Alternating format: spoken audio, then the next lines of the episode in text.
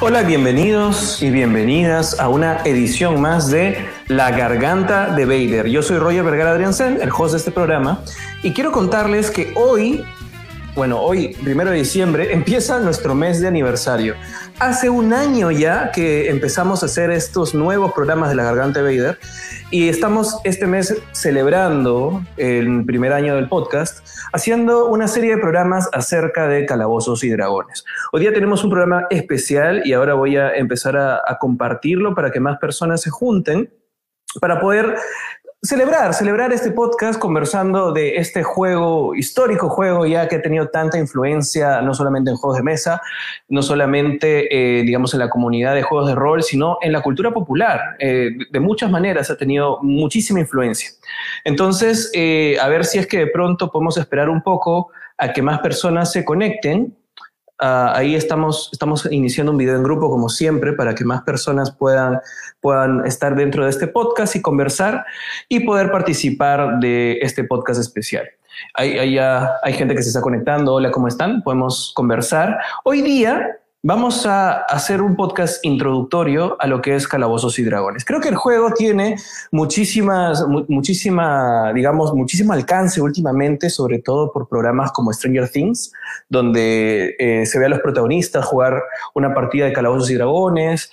Hay, hay, otros programas, otras, otras series de fantasía de pronto que lo han vuelto a traer.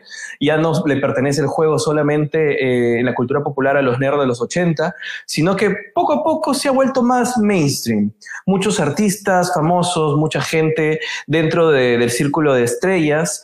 Uh, también se ha hecho, ha hecho público que le gusta jugar Calabozos y Dragones, que juegan, que, son, que, que participan constantemente en campañas y la comunidad de alguna, mente, de alguna forma ha ido creciendo. Acá en Perú, acá en Lima, la comunidad de Calabozos y Dragones también es una comunidad bastante activa, bastante, bastante interesante, bastante unida. Eh, y en general, la, la, digamos, la gente que, que, participa activamente de este tipo de, de iniciativas participa desde, de, desde distintos tipos de hobbies, ¿no? Porque algo interesante de los juegos de rol es que de alguna manera se vuelve multidisciplinar y une de alguna manera también a distintas iniciativas o distintos, distintos hobbies, ¿no? Eh, pero antes de, de, confundirlos y de hablar de muchas cosas sobre calabozos y dragones, les cuento que dentro de un rato se nos une Bruno Guerra, que es otro de los fundadores de Guiqueados y que además Bruno Guerra es el DM, el maestro del calabozo, para la campaña que yo participo con uno de mis personajes. Entonces, vamos a conversar un poco con él dentro de un rato para que nos cuente un poco cómo es la experiencia de, de, armar y de hostear un juego de calabozos y dragones y también contarles un poco más de qué es este juego para los que pronto no entienden mucho, han visto, de repente por ahí han encontrado algo al respecto a través de Brigada de Monstruos o a través de, Quinta Dragón, que es una de las nuevas iniciativas que existe que empiezan a transmitir los juegos de Calabozos y Dragones. Entonces, quisiera contarles, empezar este programa, contarles un poco también cómo ha sido mi experiencia y mi acercamiento al juego. ¿No? Si tienen algún comentario, alguna pregunta, como siempre la pueden dejar, yo, lo, yo los puedo leer y podemos empezar a conversar. Pero yo les cuento que un Roger chiquitito, un Roger niño, eh, de alguna vez, la primera vez que escuchó sobre calabozos y dragones, la primera vez que, que, que pronto se enteró que existía calabozos y dragones, fue por el laboratorio de Dexter, que no sé si, si ustedes llegaron a ver ese dibujo animado tan, tan famoso en los noventas en Cartoon Network, pero yo vi un capítulo del laboratorio de Dexter, que ese capítulo está dedicado exclusivamente a Calabozos y Dragones, en donde Dexter y sus amigos jugaban una partida de una historia medieval en un calabozo, en un calabozo como, el que tengo acá, acá armadito para el programa. Este, y, estos, y, este juego me, cautivó. En el momento que, que, yo vi ese capítulo del laboratorio de Dexter, dije, ¿qué es esto? Yo quiero jugar. Y habré tenido yo a lo mucho 10 años, podría haber tenido 8 o 9 años. Y vi este capítulo que es muy bueno además, en donde Dexter es el maestro del calabozo y es una persona siniestra que pone trampas y manda monstruos y sus amigos representan a varios héroes que dentro del universo de fantasía que están jugando intentan eh, vencer los obstáculos que, que, Dexter les ponía en el camino para finalmente tener una recompensa, ¿no? Para encontrar tesoros y vencer a los monstruos, etcétera, etcétera, ¿no? Entonces, la primera vez que me enteré que existía Calabozos y Dragones fue a través del laboratorio de Dexter, así como mucha gente de pronto se está enterando últimamente de que existe Calabozos y Dragones por otro programa también de televisión que es Stranger Things, en donde los niños juegan Calabozos y Dragones y de alguna forma explican lo, que, lo raro que les está pasando a través de las referencias que tienen del juego. Por eso le ponen Demogorgon, que es un monstruo de calabozos y dragones, al monstruo que enfrentan en la primera temporada y le ponen Mind Flayer al otro ser cósmico que enfrentan en la segunda temporada y así. Mira, nos, nos, sigue, nos sigue Guillermo Gustavo. Guillermo, ¿cómo estás? Guillermo es uno de los miembros de Quinta Dragón, justo, justo los había mencionado hace, hace un rato. Y, Guillermo eh, activamente está participando de, de, de todas las comunidades iniciativas que hay también sobre juegos de rol y fantasía aquí en, Perú. ¿Cómo estás, Guillermo? Te, te, saludo. A ver, acá pongo un, comentario de él. Dice, claro, ese capítulo fue crucial para volverme adicto al dungeon crawling.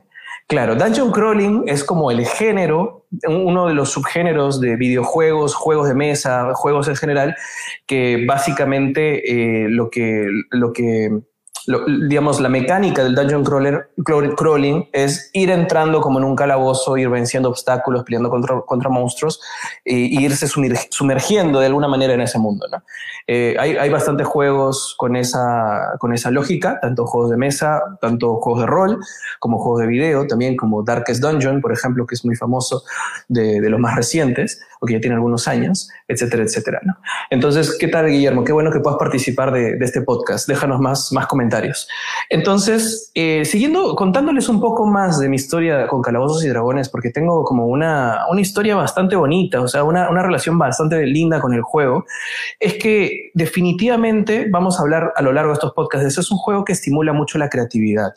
Es un juego que estimula mucho además la, la, la interacción con otras personas y el generar de alguna manera espacios seguros en donde uno puede ser libre uno mismo y dejar volar realmente inseguridades, ideas, ideas muy locas, a veces hasta ideas muy ridículas, en un espacio seguro, porque es una aventura que funciona colectivamente en la, en la imaginación de quienes están participando, ¿no? Entonces, después de ver yo este capítulo de Dexter, como les estaba contando, es que eh, no sé cómo, no, entiendo realmente porque los recursos de los que disponía tampoco eran tan buenos y la conexión a internet que había en los 90 era malísima, malísima, malísima. No sé cómo el niño Roger, yo, logró encontrar foros de calabozos y dragones en los 90 y ya llegando a los 2000 en algún punto, esto lo he encontrado ordenando y reestructurando mi casa en las últimas semanas, por eso también un poco hacer este programa. Encontré cómo me imprimí el manual del jugador y la guía del Dungeon Master, que son como los libros que habían eh, en esa época para jugar Calabozos y Dragones, de la versión 2, de, es el Advanced Dungeons and Dragons, la segunda edición. Y lo imprimí todo y lo anillé todo.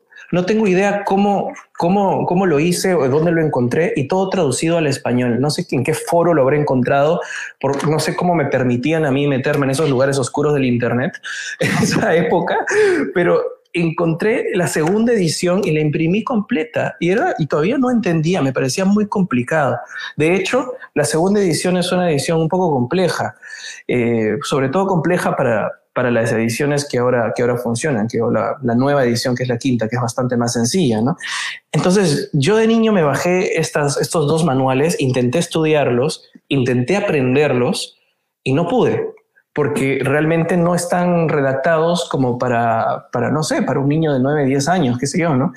Pero quería jugar, me moría por jugar y no sabía cómo jugar y no tenía amigos donde, no sé, que, que supieran o que tuvieran el mismo interés que yo al respecto, más allá de que les pareció chistoso el capítulo de Dexter, puede ser. Pero yo quería jugar, quería ver la forma de, de participar de esta aventura fantástica de la que podía ser parte, ¿no? Entonces pasaron algunos años porque no tenía poder adquisitivo y no tenía dónde tener más información o alguien que me enseñe.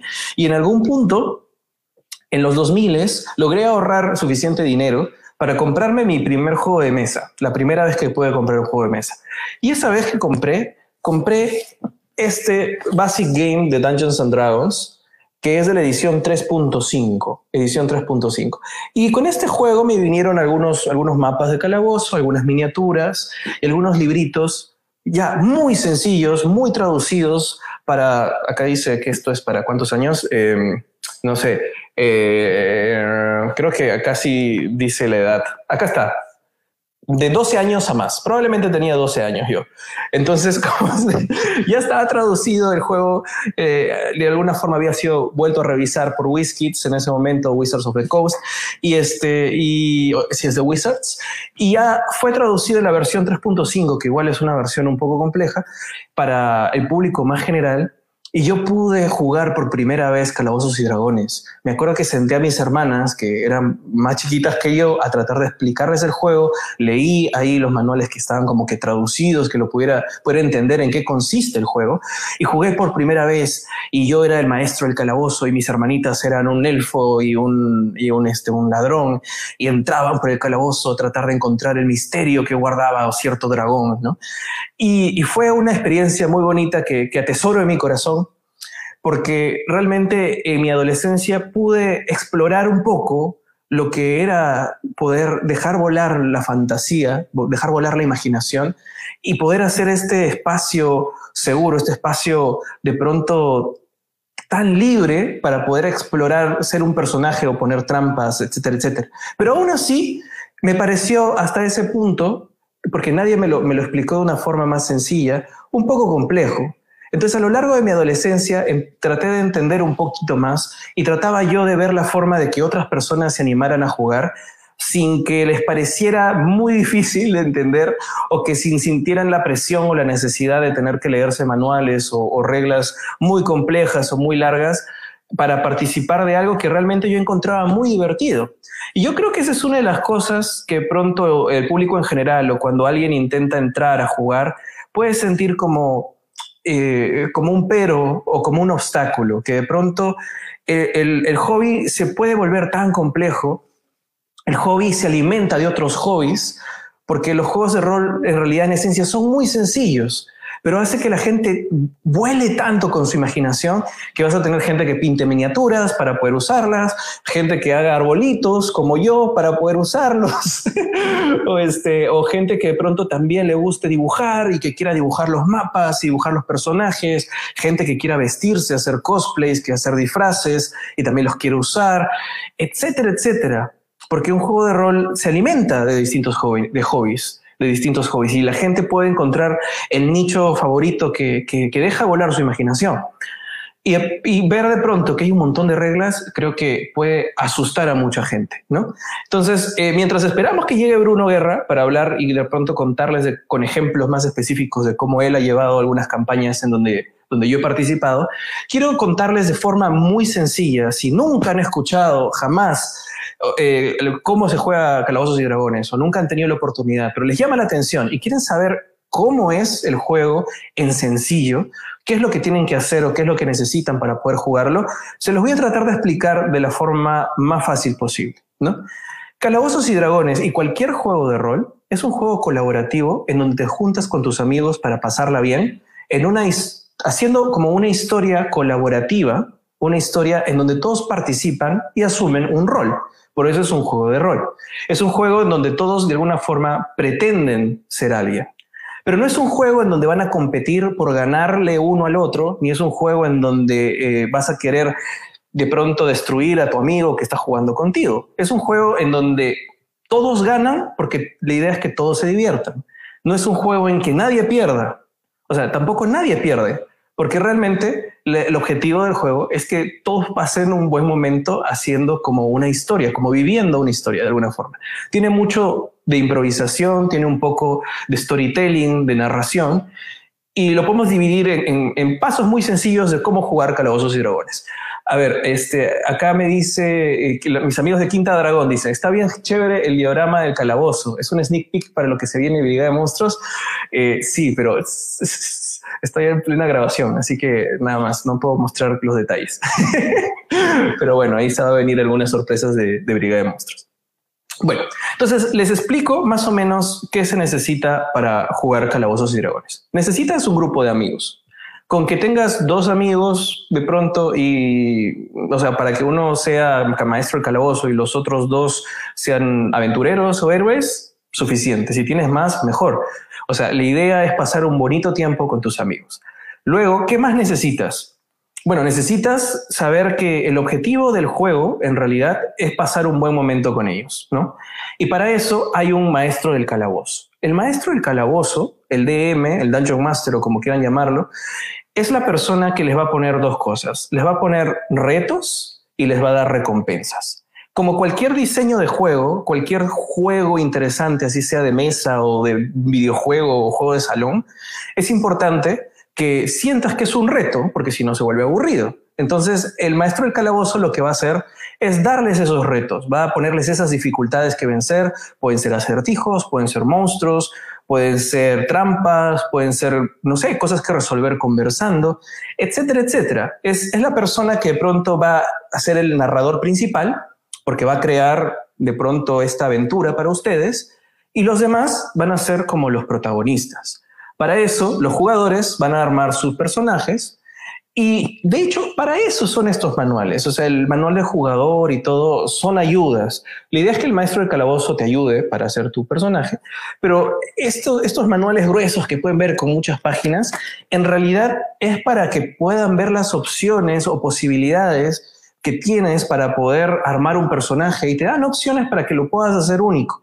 Pero más allá de lo que dice un manual, para armar tu personaje, lo importante es lo que a ti te mueve de poder, de querer hacer ese personaje. ¿Qué es lo que realmente quieres hacer con ese personaje? De repente eh, quieres hacer una historia de la redención, quieres hacer que sea un, personaje gracioso, quieres que sea un personaje, no sé, tímido, quieres que sea una persona muy, muy, este, muy extravagante. Puedes hacer el personaje que quieras.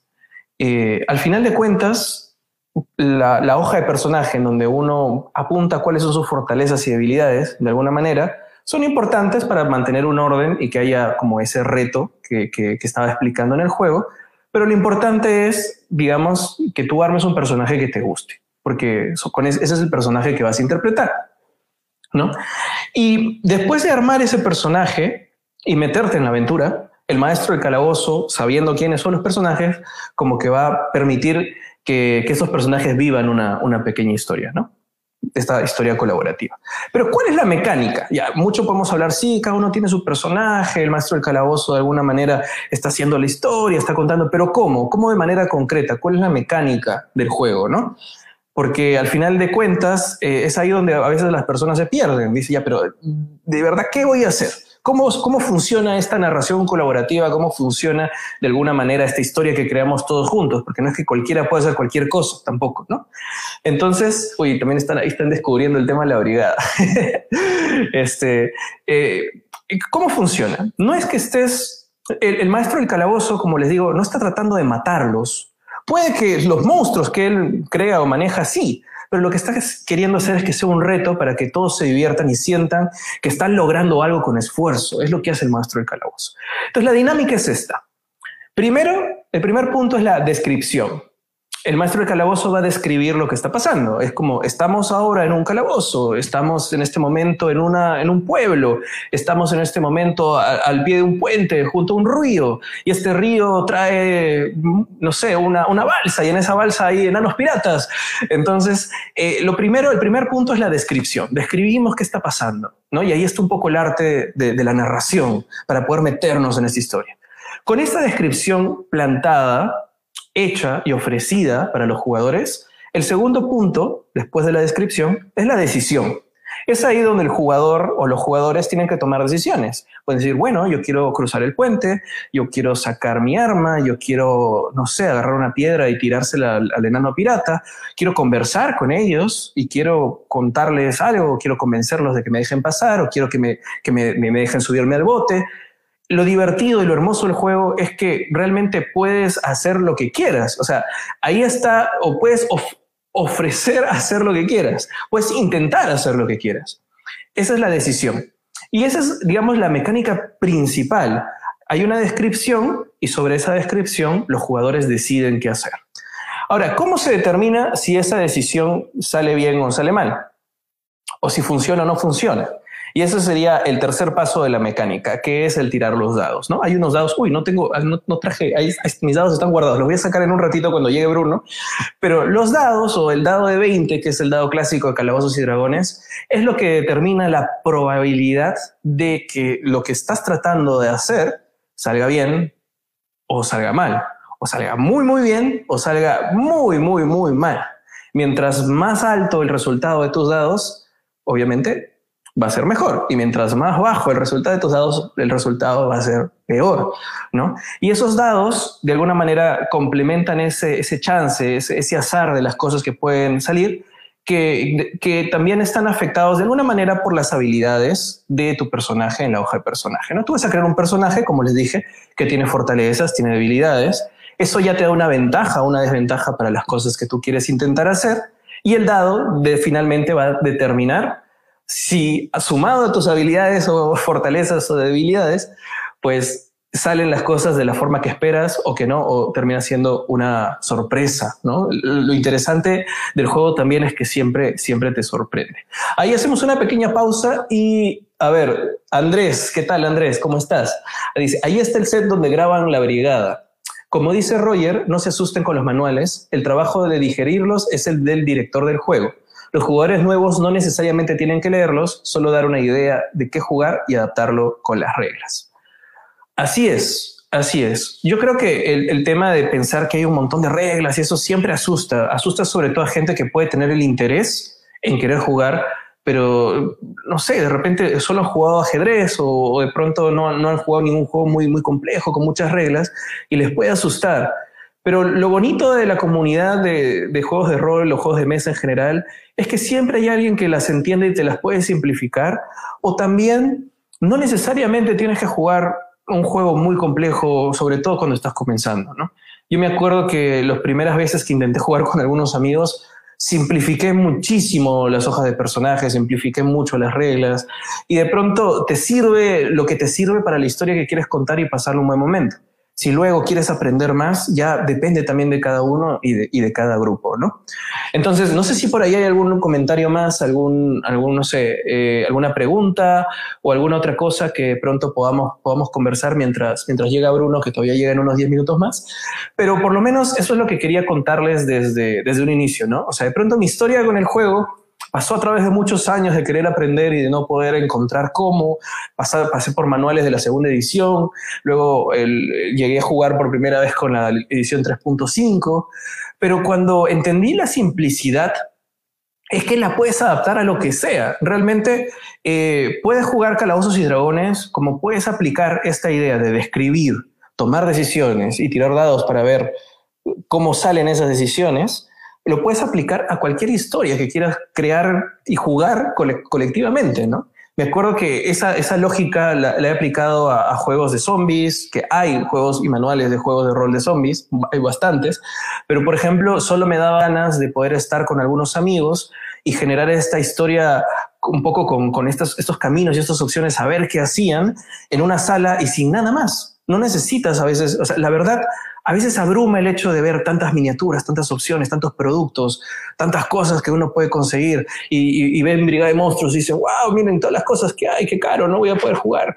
No, o sea, realmente eh, no es necesario tener más que amigos, de pronto lápiz y papel para apuntar algunas cosas y unos cuantos dados. El resto sucede en la imaginación. Acabo de votar hace poco limpiando mi casa una serie de papelógrafos que había hecho de mapas con papelógrafo, cuando jugaba en papelógrafo, y ahora juego un poco, un poco más elaborado porque me gusta, pero ahora que hemos estado con pandemia, he estado jugando por internet, por llamadas por Zoom. O sea, realmente no necesitas tantas cosas, solo necesitas la disposición y las ganas de jugar. ¿no?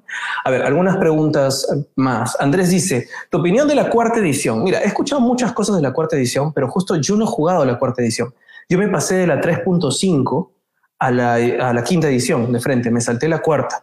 Sé que hay, hay gente que, que, defiende mucho la cuarta porque tenía bastantes opciones, ¿no? Sobre todo creo que en creación de personajes y algunas cosas que ahora la quinta no tiene. Pero yo me pasé de frente a la quinta y ahorita juego la quinta y, todo bien, todo bien con la quinta. A ver, ¿qué más? Eh, eh, Guillermo dice, Roger, hay un juego que tiene la esencia de D&D, Dungeons and Dragons, pero que es súper simple. Se llama School Wizards y se puede jugar hasta en una REO o por Zoom. Prácticamente es una función de D&D con Tutti Frutti. Ah, qué buena. No lo he visto, lo voy a buscar pero yo creo que por eso hay para todos los gustos. O sea, por eso es que hay, eh, hay juegos que pronto están pensados más en el hardcore gamer, ¿no? En donde, no sé, que necesito de pronto más opciones o más posibilidades para poder desarrollar un juego estratégico, ¿no? A, mí me gusta la estrategia también, entonces esto de poder armar habilidades, poder armar el combate, ¿no? Creo que el juego tiene la posibilidad de utilizar también lo que realmente te guste en los juegos y poder utilizar. Por ejemplo, Juegos de calabozos y dragones he tenido en donde básicamente no ha habido combate. He tenido juegos en donde todo se resuelve hablando o conversando, convenciendo a la gente, utilizando poder de convencimiento y carisma. O he tenido una partida, por ejemplo, de Calabozos y Dragones con Bruno, que ahora va a venir para poder conversar con él, en donde era ir de compras. fue toda una sesión donde nos fuimos de shopping y conversamos con la gente y nos hicimos amigos de la gente del pueblo y nos fuimos de compras, hicimos pedidos. Nada, toda la sesión fue ir de compras y fue muy divertido, muy divertido. De hecho, todavía estoy esperando que, que un Warforged que me, devuelva, o sea, me, me, dijo que se iba a demorar bastante en, en confeccionarme un, un, artefacto que, que, le he dejado y no me lo ha dado todavía. Está pendiente. Este, a ver, otra pregunta. José Alejandro Moreno dice, ¿hasta qué punto el DM puede pasarse las reglas del juego? Pasarse. Me, refiero a que te refieres como que puede pasar de las reglas o no, o no, a no hacer caso a las reglas, etcétera, etcétera, ¿no? Yo creo que lo importante es que, que el DM, el director de juego, pues haya conversado y sepa, sepan todos en, en, esta convención, en este grupo, con qué, qué idea o qué, qué, reglas van a utilizar, ¿no? Al final de cuentas es importante que siempre alguien ponga orden. O sea, al final la voz del director de juego debe ser la final, porque la idea es que todos la pasen bien, la pasen divertido, y cuando haya de pronto alguna diferencia o alguna, no sé, intercambio de opiniones contrarias, pues hay alguien que decida. Y es, y es importantísimo, tanto en el trabajo como, como en un juego, que haya esa posibilidad. Entonces, al final de cuentas, el Dungeon Master va a decidir o tomar decisiones que de pronto no están en las reglas o va a poder omitir de pronto algo que no le interesa de las reglas, porque al final de cuentas lo importante es que la gente la pase bien, lo importante también es que el juego sea divertido. Las reglas son importantes, son una ayuda, pero yo creo que eh, de pronto hay, hay, hay, equipos que les gusta más decir, bueno, las reglas dicen esto y vamos a jugar con las reglas. Chévere, bacán, muy bacán, porque todos lo aceptan y entonces se van a guiar de las reglas. Pero, por ejemplo, eh, en, las, partidas que yo he jugado con Bruno o partidas que yo he armado, a veces les he dicho, mira, por si acaso todo esto no va a valer para mi juego, yo estoy tomando en cuenta esto, esto, esto, esto, esto, que me parece más sencillo, vamos a hacerlo más rápido así y bacán es mejor que lo sepan, porque pronto viene un jugador esperando jugar con las reglas y no sabe eso, le, le va a chocar y de pronto va a ser decepcionado. Importante es hablar de todas esas cosas previamente, creo, ¿no? Previamente para que todos sepan qué esperar o que sepan bajo qué reglas de la casa, por ejemplo, que hay ser reglas de la casa, uno va a jugar. Pero al final, como dicen varios de los Dungeon Masters, directores de juegos famosos, eh, lo importante es the rule of cool, ¿no? La regla de, de lo genial, de alguna manera, que es de pronto que si hay algo que sirve para pasarla bien y sirve para la historia y que no necesariamente esté en las reglas, pues bacán, ¿no? O sea, ya depende mucho de quién, de quién esté hosteando el juego. Ya, bueno, ha llegado Bruno Guerra, ha llegado Bruno Guerra, que es eh, creador también de Geekeados, que voy a presentar ahora para que pueda entrar y poder, poder conversar también con él y contarles de pronto también algunos ejemplos, algunas cosas prácticas de, del juego. Hola Bruno, ¿cómo estás? ¿Qué Hola. tal? Hola Bruno. La energía de la patada, pero ahí, vivo. Bueno, Bruno, ¿cómo estás? Mira, hemos estado conversando aquí con algunas personas que han dejado sus comentarios y todo eh, sobre calabozos y dragones en general. Les Ah, he comentarios. Sí, hay, hay comentarios muy interesantes además. Y, este, y también, eh, bueno, les conté que por lo pronto, o sea, que no, no solamente durante toda la pandemia, sino previa a la pandemia, eh, tú eres el, maestro del calabozo, el director de juego de la partida que constantemente estoy, estoy participando también como jugador, ¿no? Que es una de las razones por las cuales también estás aquí en este, en este programa, ¿no? Como para poder hablar un poquito del tema. Y, este, quería yo, no sé, comenzar preguntándote, Bruno, ¿cuál es tu historia con, con, el juego? ¿Cómo te enteraste por primera vez? ¿Cómo, no sé, cómo llegaste a, jugar por primera vez Calabozos y Dragones? Oh, a ver, creo que mi primer encuentro con Calabozos y Dragones fue, el dibujo animado de, de, allá por los 90, 80, 80 creo que por cierto, lo tres encontré de vuelta en Facebook y, y a la, hay cosas que no envejecen bien. no, eh, eh, es rarazo de todas maneras, ¿no? O sea, no, no, no.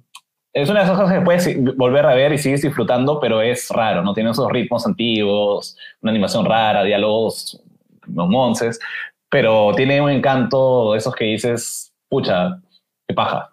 Yo también lo estaba revisando hace poco y en su primera aventura se enfrentan a un Tiamat, Sí, sí, sí, no, Tiamat es un enemigo recurrente en la serie, pero el, el, el Némesis es Wenger. Mm. Y hay un secreto oscuro acerca de Wenger, que no voy a revelar porque es un spoiler, pero la verdad es una serie de los ochentas que no creo que a nadie le moleste si spoileamos en un momento, pero bueno, eh, iremos avisando y más adelante spoileamos si quieres. Sí, eh, debería, haber un stream a todo el cable de Calabozos y Dragones, la serie animada. Tiamat es un es una dragona, de hecho, es, es mujer, es hembra, perdón, en la serie. Eh, bueno, se roban el nombre de una diosa babilónica, creo que es. Y sí, bueno, en fin. Eh, y, pero sí utilizan muchos elementos de, del juego, ¿no? Pero de ediciones antiguas del juego. Eh, después de eso, creo que de una forma u otra siempre lo veía ahí, veía el juego ahí en el fondo de la cultura pop, ¿no? Este, como algo que jugaba, me acuerdo de, eh, creo que el laboratorio de Dexter fue la primera vez que lo vi como un juego. ¿no? Claro, de hecho. En que Dexter está, está es el, ahí está, exacto. En que Dexter es el Dungeon Master eh, y eventualmente Didi lo vota como Dungeon Master y, pone a los otros chicos a, a jugar. Sí, y Dexter vuelve, se vuelve un halfling, ¿no? Entra como halfling al juego. Sí, él quiere ser un, un paladín, pero no, lo meten como un halfling eh, rogue, creo que lo ponen. Sí, de hecho... un, un, halfling bardo, creo. Justo le estaba contando a, la gente que yo también, bueno, para mí sí fue la primera vez que me enteré que existía como juego, fue en el laboratorio de, de Dexter.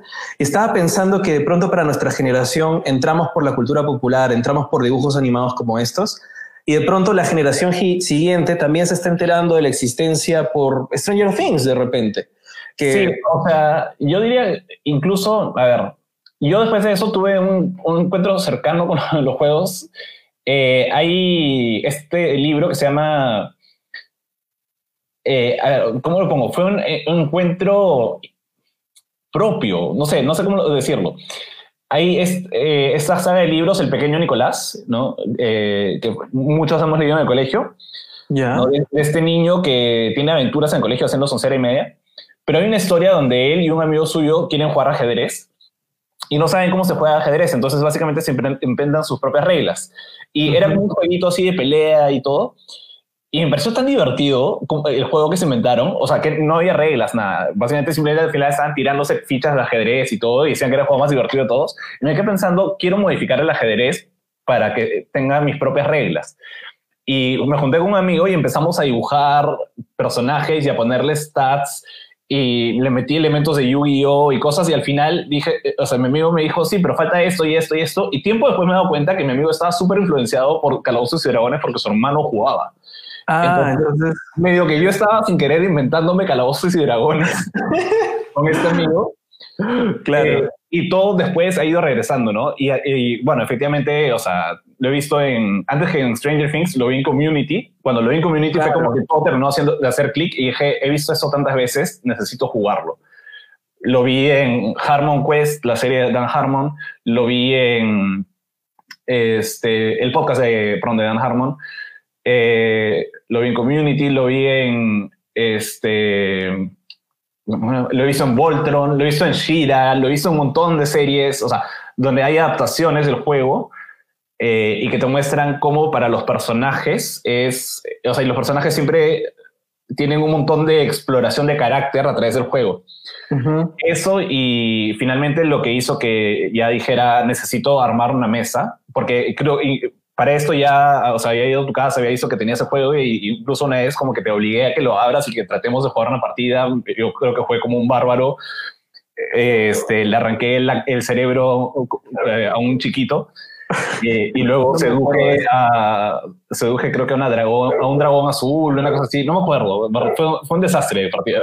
Sí me acuerdo que jugamos algo. Fue un desastre por, nosotros. No me, acuerdo, no me acuerdo qué hicimos en el juego, de repente lo he bloqueado. Sí, es mejor así, ¿no? Y, me acuerdo que estábamos, eh, y después de eso... Eh, nada, encontré en College Humor esta serie que se llama Dimension 20, eh, que tiene un excelente Dungeon Master. Y creo que College Humor ha sobrevivido a la gran purga de Internet por, eh, entre otras cosas, por Dimension 20, que es básicamente eh, todos los jugadores son, son el cast de College Humor, entonces todos son actores de impro, ¿no? y comediantes además. Pero que hacen historias muy bien desarrolladas con este Dungeon Master muy baja y la primera aventura se llama Fantasy High que es con, es una especie de Breakfast Club mezclado con elementos de, o sea, dentro del universo de Dungeons and Dragons. ¿no? Y es sobre este grupo de chicos que en su primer día de clases eh, tienen que formar su party y, eh, y, todo lo que les pasa y todo lo que van descubriendo sobre el colegio al que van, ¿no? Qué perfecto. O sea, en, en realidad, este, acabas de mencionar un montón de elementos de cultura popular porque yo creo que es un juego que más bien ha influenciado mucho desde los 70 que fue creado, ¿no? De alguna manera. Y creo que sobre todo eh, ha, ha, influenciado mucho los circuitos creativos, porque es un juego, como estábamos hablando hace un rato, que estimula muchísimo la creatividad, ¿no? Que te permite crear este espacio para dar rienda suelta a tu imaginación, ¿no? Eh, o sea, creo que eh, cuando te vas enterando que gente como James Gunn lo jugaba un montón y este para ir creando sus propios, para ir, o sea, y que luego te cuentan cómo ellos han ido desarrollando sus propias narrativas o su habilidad narrativa con eso, o que Vin Diesel, eh, el ejemplo más raro del mundo, pero Vin Diesel que le perdió el miedo a, un poco de actuar, por, actuar porque jugaba eh, rol y hacía voces y todo, y que con eso se afanó para jugar o incluso que Vin Diesel le enseñó a, Judy Dench a jugar y que Judy Dench es Dungeon Master de sus nietos. todas esas cosas. Este, y luego es, no sé, es, o sea, o sea, es mirar al abismo y que el abismo te mire de vuelta, ¿no? O sea, es como que alguien te, o sea, en un momento alguien te dice, este, mira, acá hay una cosita de Dungeons and Dragons y tú te metes a ver y de pronto es como que te absorbe totalmente y te enteras que no solo es o sea, de la mitología rica que hay detrás, de cómo el juego, eh, veo ahí en el chat, alguien menciona que es un método de enseñanza para inglés, literatura y arte, y efectivamente, o sea, como te va absorbiendo todo, o sea, por donde sea te puede, puedes encontrar algo que te guste, ¿no? Puede ser por el lado eh, creativo para aprender a narrar, por el lado psicológico para aprender a, a, a explorar mentes, personajes, por el lado... A, perderle un poco la timidez, un poquito también el, miedo a hacer el, el, ridículo en frente a otras personas. Hay muchas aplicaciones. Yo, me, pasé, yo me pasé una, una sesión literalmente con ustedes hablando son serie y media. Eh, o sea, yo con ustedes he cantado, he hecho personajes y todo, y cosas que normalmente no haría. Hubo secuencia musical. Iba a decir, pequeño Cherry, que la próxima semana este, voy a justamente tener un programa con Rose Cool Beans, que son, es un grupo, una iniciativa que utiliza también juegos de rol para aprender inglés, por ejemplo. Entonces, eh, aplicaciones hay muchísimas me parece que podemos hablar horas y horas, pero vamos a hacer una pausa para ver algunos de los comentarios que dices, ¿no? A ver, mira, te preguntan, Bruno, ¿qué campaña están jugando en tu mesa semanal? Bueno, semanal, semanal no es. Semanal no es hace un tiempo, ¿no? Eh, hubo un tiempo que sí era semanal y fue bacán, pero lamentablemente la vida, eh, la vida se interpone. Eh, pero ¿cómo describirías la campaña que estamos jugando, Bruno? Ah. Tenemos dos campañas. La primera era una campaña que se llamaba Hotel Arcana. O sea, para esto, eh, soy muy flojo para leer los manuales completos, entonces no, no hemos jugado, creo, ninguna campaña que sea textbook, ¿no? O sea, sino más campañas que yo me he inventado. Claro, no han sido módulos, los módulos que están escritos, este, Exacto. no usado. Es más, eh, incluso la primera vez como que me fui en floro y traté de inventarme todo todo. En la segunda ya como que regresé un poquito y dije, ya no, o sea, tengo que recoger de todas maneras eh, más cosas del manual porque si no, es mejor empiezo de cero. ¿no? Eh, pero el primer, la primera campaña que jugamos se llamaba Hotel Arcana y consistía en, eh, en que los aventureros llegaban, despertaban en un hotel y para poder salir del hotel tenían que hacer misiones estilo Suicide Squad. Sí, teníamos una deuda cada uno que al final no sé, no sé cuánto debía para liberar mi alma del hotel. La este, única que llegó a pagar su deuda fue Stephanie y, o sea, para mí fue un bajón que, llega, o sea, hubo esta cosa medio extraña que no había pensado, ¿qué pasa si alguien llega a pagar su deuda? Porque dije, básicamente tiene la oportunidad de salirse de juego. Y Stephanie eligió salirse de juego y dije, no, pero... Bueno, pero ya estábamos como de salida de la, de la campaña, ¿no? Sí, o sea, en verdad nunca terminamos esa partida, pero mi plan para esa partida era que con, con el, eh, la, que hubiera sido la siguiente sesión en la que Stephanie, después de pagar el, el juego, hubiera podido salir, los iba a liberar a todos, pero con un final agridulce, ¿no? Claro, o sea, a ver, y ya que estamos hablando de esa campaña que jugamos, eh, era una cosa bien extraña porque parecía el purgatorio y todavía Bruno no nos confirma de que estábamos muertos y todos estábamos en el purgatorio. ya no sé dónde estaban, en verdad. Sí, o sea, hemos pasado con otros personajes, en, con otra, en otra aventura hemos pasado por un hotel Arcana, que en, teoría es ese hotel y donde estamos atrapados los otros personajes en un cuadro. En cuadro. Estamos atrapados ahí, o sea, los otros personajes que teníamos antes están ahí todavía, de alguna manera, y los nuevos personajes pueden... o sea, honestamente era más un guiño, ¿no? Claro, un, easter egg, un easter egg. Claro, un easter egg para traerles malos recuerdos, pero en mi cabeza el canon es algo así como que no existen esos personajes. Ah, estábamos en, estamos en, en, otro universo narrativo. Sí, o sea, es como que los, los personajes de Hotel Arcana eh, son creación de la imaginación de alguien dentro del universo, de este otro universo, y por eso cuando los ven ahí en los cuadros es simplemente la imaginación de... Claro. simplemente están ahí, ¿no? Sí, este, a ver, sigamos con comentarios que están muy interesantes. Hemos hablado de Dexter, hemos hablado de Stranger Things, hemos visto otros temas. Y mira esto, hay amigos que han entrado al juego por grifos y gárgolas. Eh, saludos de Rol Camaleón. Fernando, ¿tú eres de Rol Camaleón? Si eres de Rol Camaleón, saludos. Justo estaba viendo su fanpage hace poquito. Este, Rol Camaleón también es un, grupo de gente que se, ha juntado, creo que por primera vez en pandemia, a, hacer juegos y a transmitirlos también y a, promover la cultura del rol, ¿no? Grifos y gárgolas, Bruno, no sé si es, spoiler para ti. ¿Sabes qué es Grifos y gárgolas? ¿Por qué me suena? Creo que es spoiler, pero ya no es tan spoiler. No es spoiler, no, es spoiler porque sí me suena. Sí, bueno, Grifos y Gárgolas es el Dungeons and Dragons del universo de Riverdale. Sí, sí, claro, sí, sí. He visto los primeros capítulos de los primeros capítulos de esa temporada y, y claro, lo vimos con mi novia y dije, ah, este es Grifos y, eh, Grifos y Gárgolas, ah, ya, es Dungeons and Dragons, y está como, es Dungeons and Dragons. Pero, pero bien, sí. bien denso, ¿ah? yo, yo, creo que ya acabé, sí he visto, es creo que toda esa temporada de Riverdale.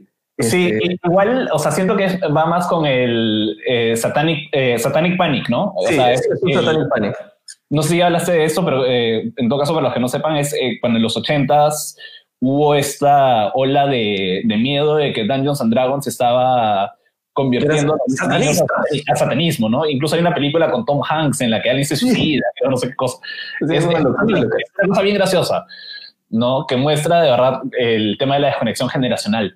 Sí, pero es como cada década ha habido algún, algún producto cultural que han tratado de relacionar con el satanismo, ¿no? Eh, creo que en los 80 fue Daños and Dragons, en los 90 yo me acuerdo de Dragon Ball, decían Dragon Ball te va a llevar al infierno. El, el, el anime, claro, y también, el, también era Daños and Dragons y el metal, ¿no? Claro, sí, sí, sí. Y pero hay, un, hay, un, documental muy, muy paja, eh, ah, no me acuerdo, eh, que lo hace... ¿Cómo se llama esa gente? De Screen Rant, creo. Ya. eh, que tienen eh, un, un, canal que es sobre fans de cosas. Y hay un documental de como 20 algo minutos sobre, sobre lo que significa ser fan de Dungeons and Dragons.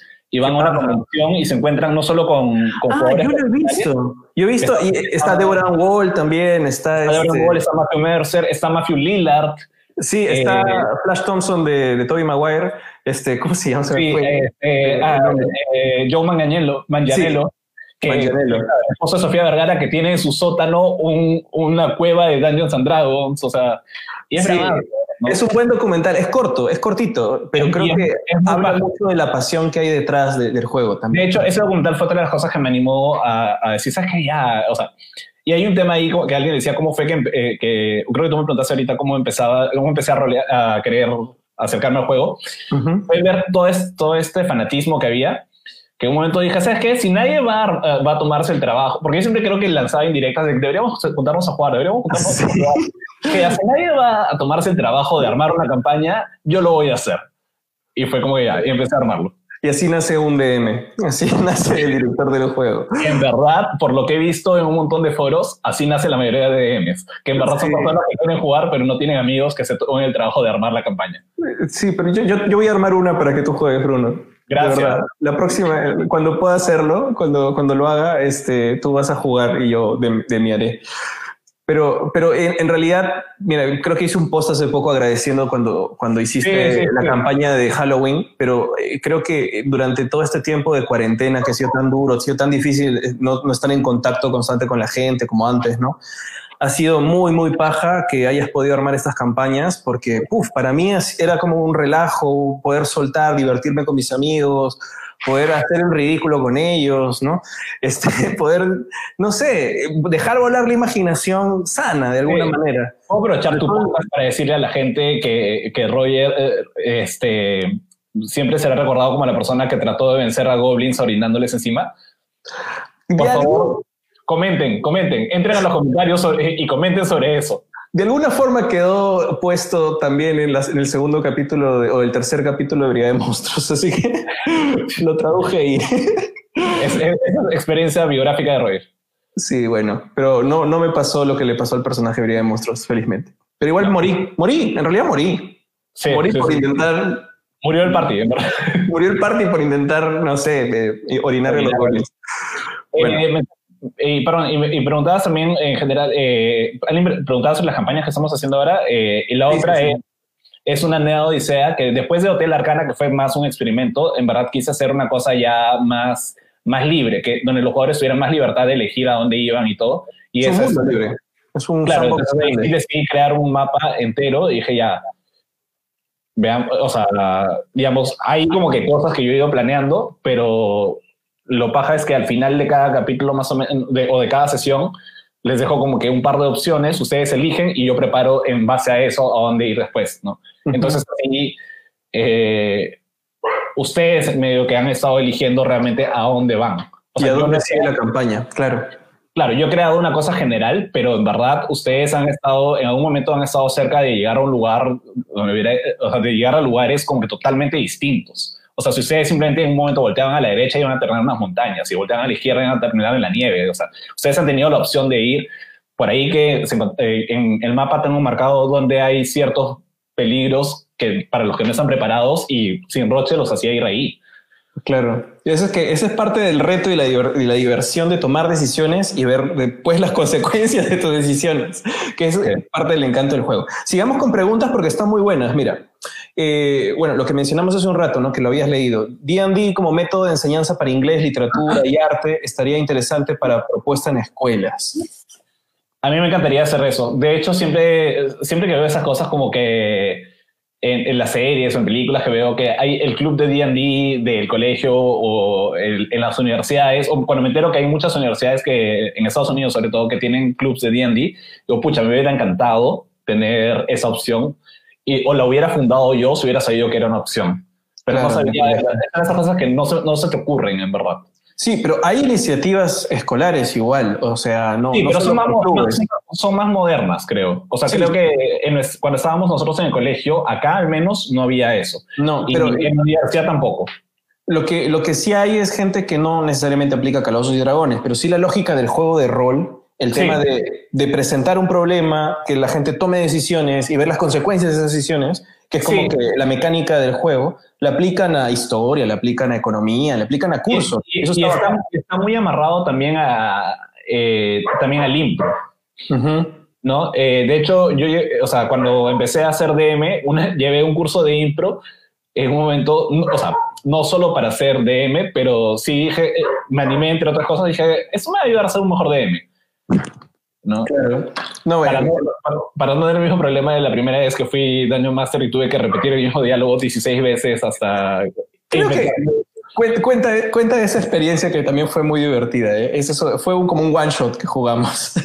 Sí, fue una aventura en la que mis tres personajes eh, no entendieron la evidente pista de voltear a la izquierda y voltearon a la derecha y también yo en mi inexperiencia como Daño Master, en vez de simplemente cambiar el mapa en mi cabeza, este, dije, uy, ¿qué hago si para allá, para allá no sé qué hay? Y me, o sea, cuando entraron a un pueblo, y o sea, yo iba poniendo cosas genéricas en el camino hasta que simplemente se acercaron a hablar con una persona y no sabía qué diálogo ponerles. Y cuando le preguntaron a la persona, como le saludaron a la persona, la persona empezó a decir, hola, ¿cómo estás? Hola, ¿cómo estás? Hola, ¿cómo estás? Tipo un droide de Star Wars roto dije, pucha, ¿y ahora qué hago? ¿Ahora qué hago? ¿Ahora qué hago? Y simplemente empecé a improvisar hasta que dije, todos están poseídos y es lo único que pueden decir. Y, simplemente no dije nada y dejé que ellos solitos lo descubrieran.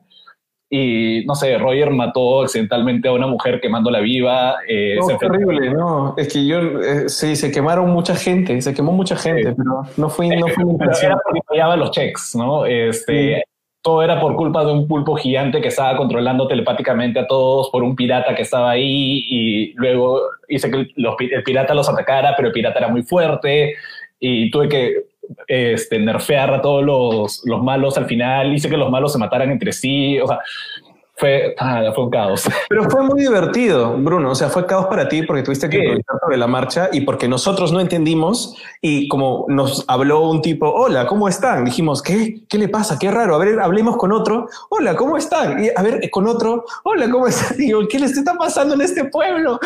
Y nada, terminamos como que creo que nuestras expectativas como que, o nuestra poca falta de experiencia también como jugadores terminó haciendo condicionar tu historia y convertirla en otra cosa. Pero es parte también del juego, es parte de ah, sorprenderse. Me, encanta que hayamos pasado por eso porque también me enseñó a mí a ser más flexible. Claro, mira, por ejemplo, para aprovechar el siguiente comentario de Andrés, dice, hay todo un rollo entre legalistas y gente más impro y libre para el D&D por experiencia prefiero lo segundo, aunque muchos parties prefieren lo primero por un tema táctico de combates, ¿no? Que me parece lógico también. Es una gran pregunta. Eh, hay, hay un poco como que tienes que encontrar el grupo que encaje contigo. Yo creo que, a ver, ambos son totalmente válidos. Eh, hay gente, quizá para los jugadores más casuales o en todo caso los más novatos, es un poco más fácil eh, ser un poco más eh, impro y libre. Eh, a mí en lo personal, yo, o sea, yo tiendo a ese, hacia ese lado porque, ver, los manuales son un montón, un montón, un montón de reglas y un montón de cosas y hay escenarios para los que nada te prepara, ni, ni, ningún manual te prepara y siento que a veces estar parando a consultar las reglas todo el rato es un poco, es un poco pesado, ¿no? Hay una cosa que se llama, incluso que le dicen el abogado de las reglas, que es este jugador que sabe todas las reglas, incluso a veces mejor que, que el DM, y está como corrigiendo ahí. este, entonces, eh, de alguna forma eso también a veces como que puede generar un poco de tensión en la mesa. Entonces yo prefiero, sobre todo, si, si todos están con una intención un poco más casual, eh, todos somos un poco más nuevos, yo sigo siendo bastante nuevo en esto, eh, es un poco más simplemente dejarse llevar y confiar. Eh, y es bueno tener DMs, eh, perdón, eh, jugadores que confíen en el que el DM tiene un plan. Y si eres DM, es bueno fingir que tienes un plan. pero, por otro lado, cuando el DM tiene la experiencia y la rapidez para solucionar rápido, y los jugadores, y los jugadores también tienen experiencia y, y además han acordado este, con el DM que van a, a, pegarse a las reglas. Es también muy divertido porque te obliga a estar atento a un montón de variables, ¿no? Es como que necesito comprar ingredientes para mi hechizo, necesito afilar mi espada. ¿Cuántos días hemos caminado? Se nos está acabando la comida. Vamos a quedarnos cuántos días en el pueblo. No tenemos dinero. ¿Qué hacemos? ¿No? Son un montón de cosas que en verdad eh, varían de ficción en ficción, ¿no? O sea, es como, igual que en una película, una serie, así como en una película tú no ves a nadie ir al baño nunca, ¿no? Este, o sea, en Star Wars nadie nunca fue al baño. Aunque la otra vez está viendo Rebels y hay un personaje que va al baño en un momento y fue como... Alguien va al baño. O, o sea, a veces tenemos, ahora que acabo de terminar un proceso de telenovela en donde no tenía limitadas locaciones por el tema del COVID, pues gente que tenía estudios que nunca vimos estudiar, gente que tenía trabajo que nunca vimos ir a, ir a trabajar. limitaciones de producción.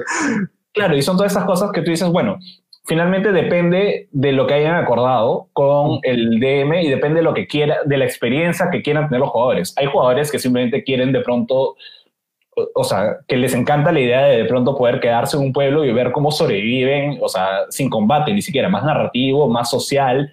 Hay jugadores que simplemente quieren ir a la pelea y como dice eh, Andrés, efectivamente, para el tema táctico de combate, el tema de las reglas es muy importante ¿no? Porque si no se vuelve muy caótico. Pero también he visto presentaciones en vivo de, de Dungeons donde no juegan con mapa y, y, el, y el combate simplemente el DM tiene todo acá en la cabeza y... Sí, o, o, gente que prefiere jugar narrativamente el combate, o sea, eh, también... Sí. ¿no? Y lo determinan simplemente con el lado y bueno, entonces hay un montón de formas de vivir la experiencia, creo que es, depende de lo que el grupo prefiera. Sí, yo justo también creo que lo comentaba un poquito justo antes de, que, de que llegaras, de que depende muchísimo de, eh, digamos, de la convención que acuerden el DM y el grupo. De repente hay grupos que prefieren solamente hacer role-playing, resolver de pronto puzzles, les gusta resolver puzzles, u otro que de verdad le gusta el combate táctico. Y para eso también, eh, perdón que te interrumpa, eh, las ediciones o los juegos incluso, porque Dungeons, quinta edición, es bien flexible, es súper flexible, pero hay otras ediciones que no son tan flexibles y hay otros juegos que tampoco son tan flexibles, ¿no? Hay otros juegos que sí son más flexibles. Entonces varía mucho. Sí, Bruno, antes de pasar con los siguientes comentarios, me doy cuenta que hay otros comentarios que salen aquí en el celular que no me están saliendo acá para ponerlo en el, en el video, que voy a, voy a leer algunos, ¿no? Dice, eh, Van Mori dice, a mí me pasó en una campaña que nos separaron en dos grupos y mi grupo o sea, en dos grupos, y mi grupo, todos teníamos ataque a distancia y teníamos que vencer a un dragón. A un dragón. O sea, estaban separados y unos tenían que ir. o sea, tenían ataque a distancia y tenían que vencer a un dragón. Y pone carita de, llanto.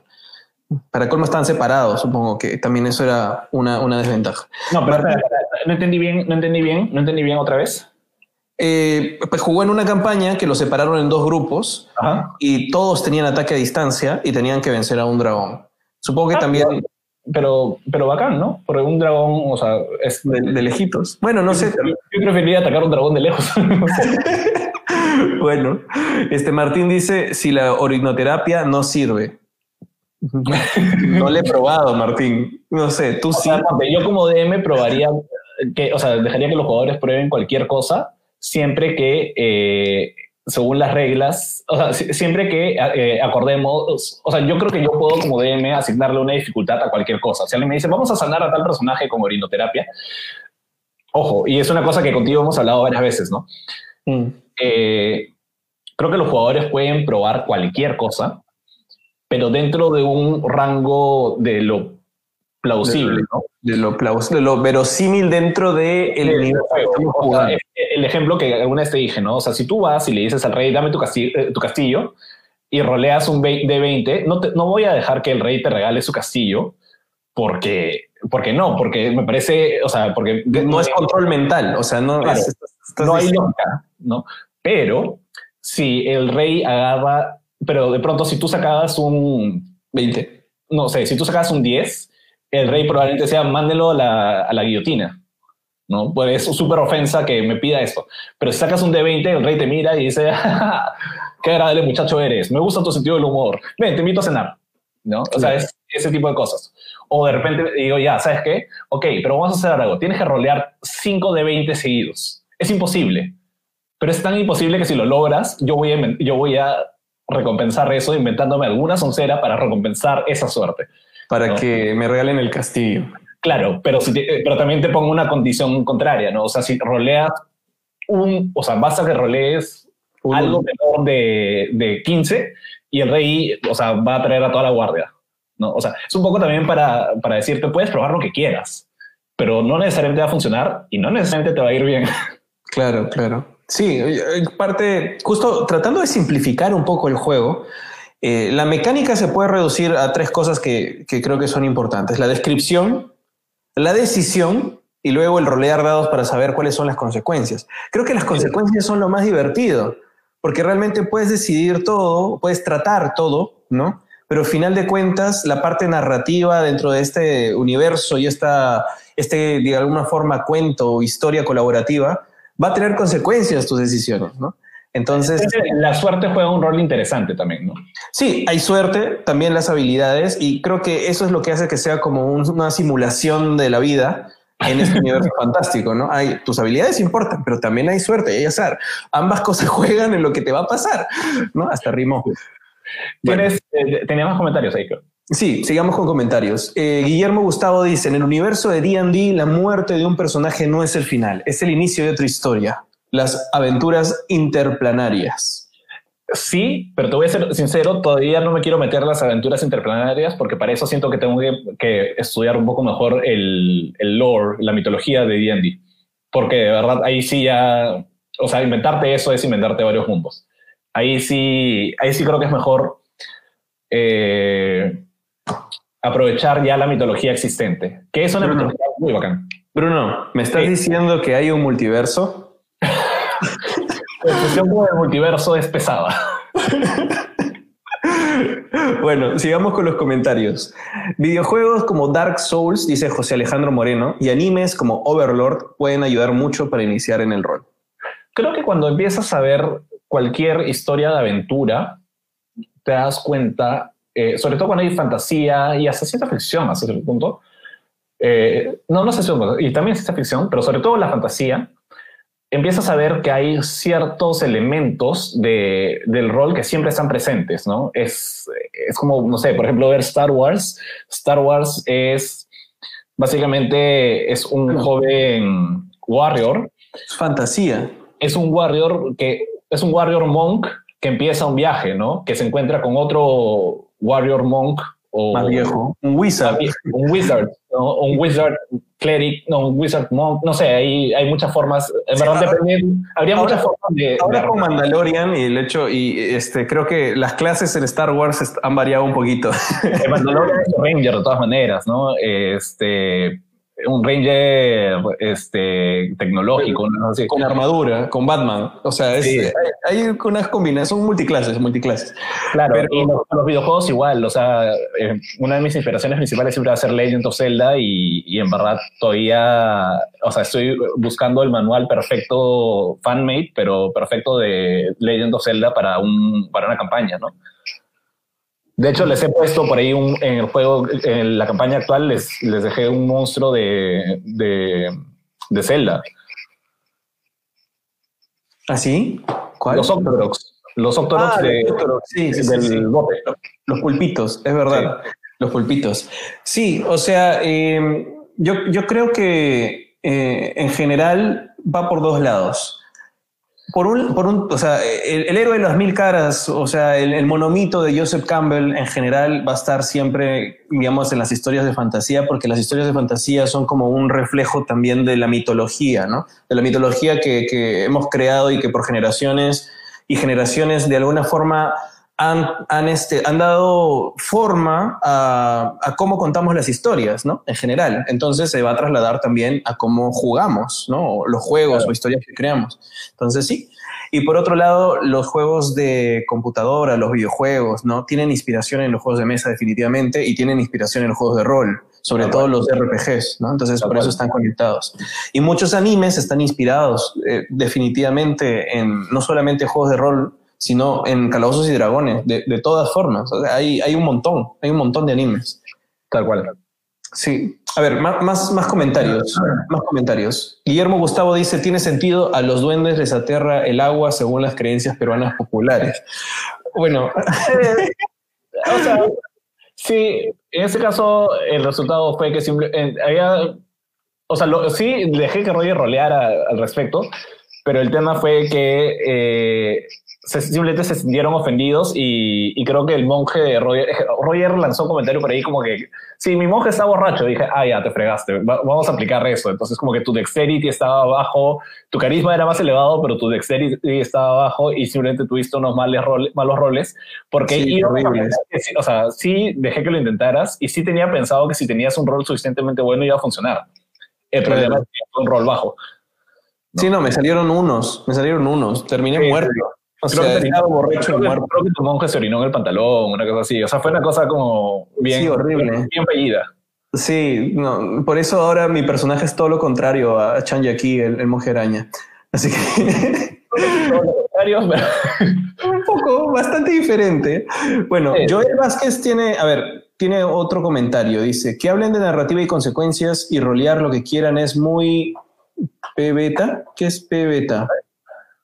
Eh, hay mucho jugador que le gusta solo tirar dados, ubicarse en el mapa y vivir su personaje en tercera persona. Yo no creo que tenga nada de malo eh, acercarte a tu personaje como te sientas más cómodo. Sé que, o sea, hay, o sea, esta fantasía de, que todos van a jugar haciendo su voz y no, no sé, es lamentablemente es inviable. Hay gente que no se siente cómoda haciendo las voces y, y la presión social de tener que jugar de una forma puede sacarlos de juego más de lo que va de lo que los podría meter. Entonces es simplemente respetar que todos tienen una diferente forma de vivir la experiencia. ¿no? Yo creo, y eso es algo que creo que es bien paja, de que si bien mismo Gygax no era realmente tan así, eh, hoy en día eh, Dungeons and Dragons se ha ganado un lugar social como un espacio donde un espacio seguro me da mucha pena tener que decir que eh, los, digamos, la única, yo sigo un par de páginas de Facebook de Dungeons y hay una diferencia clarísima en, en, las latinoamericanas donde hay mucha toxicidad. Hay mucha toxicidad todavía. En, la mayoría de comunidades de juegos es así, ¿no? Sí, sí, exacto. Son comunidades muy tóxicas. Donde lamentablemente cuando la gente, cuando alguien sugiere, este, por ejemplo, cuando alguien pregunta, eh, o sea, por ahí he visto que la gente eh, pide recursos, ¿no? Dicen, alguien, alguien conoce un sistema de juego que tal, tal, tal, tal, y utiliza recursos, eh, utiliza pronombres neutrales, cosas así, o utiliza pronombres inclusivos. Eh, lamentablemente, las respuestas se concentran más en el tema de los pronombres que en el tema del juego, ¿no? Hay mucha, hay mucha Sí, he visto mucho de eso. Y realmente o sea, creo que si sigo ahí no es tanto por lo que puedo recibir de esas páginas, sino por lo que puedo ofrecer a la gente que pregunta cómo entrar al juego y todo eso, pero para compartir un poco de experiencia, pero en verdad es muy tóxico lo que se vive ahí y, y hay mucha gente que se ve intimidada por eso. Creo que lo mejor que... Ahora, eh, y ahí eh, Joel creo que comenta, los que juegan a eso son los que dicen que D&D no es rol. Ahí, lo pongo, ahí eh, dentro de un ratito lo, lo, ponemos, pero para terminar con el primer comentario de Joel, yo secundo lo que dice Bruno. O sea, creo que es importante de que alguien encuentre un grupo, encuentre un DM, o encuentre la forma de jugar con la que se sienta cómodo, ¿no? O sea, estamos hablando nosotros desde nuestra experiencia en donde sí, pues a Bruno le encanta hacer voces. A mí me gusta ser el personaje y ponerle un backstory trágico y interpretarlo y tratar de hasta describir la forma en que, que está pegando, qué sé yo. Pero, Pero, también ha habido jugadores en la mesa que incluso, o sea, eh, hemos tenido la oportunidad de conversar con, yo he tenido la, oportunidad de conversar con cada jugador por separado y preguntarles qué tal la experiencia después de las primeras sesiones y algunos me han dicho quiero cambiar tal cosa a mi backstory porque siento que no va bien con este grupo y me gustaría tal cosa o tal otra, ¿no? También sé que en un momento, por ejemplo, hubo un, un, un momento en, la primera sesión que, tú, que lamentablemente tuvimos que obligar a un, a un jugador eh, eh, una jugadora a que su personaje hiciera algo que iba contra su personaje y eso fue porque yo no había contemplado qué cosa o sea, cómo abordar si, si uno de los personajes no está de acuerdo con esto que era en verdad solo la acción inicial. Pero le había afectado mucho, o sea, fue una situación traumática y para el personaje realmente no, no tenía sentido. Sí me acuerdo, o sea... No tenía ningún sentido que, que se juntara con el party en, en ese momento, ¿no? y, literal, o sea, la situación fue así, un personaje saltó al agua porque no quería irse en el, en el mismo bote que los demás porque eh, estaba reviviendo un trauma.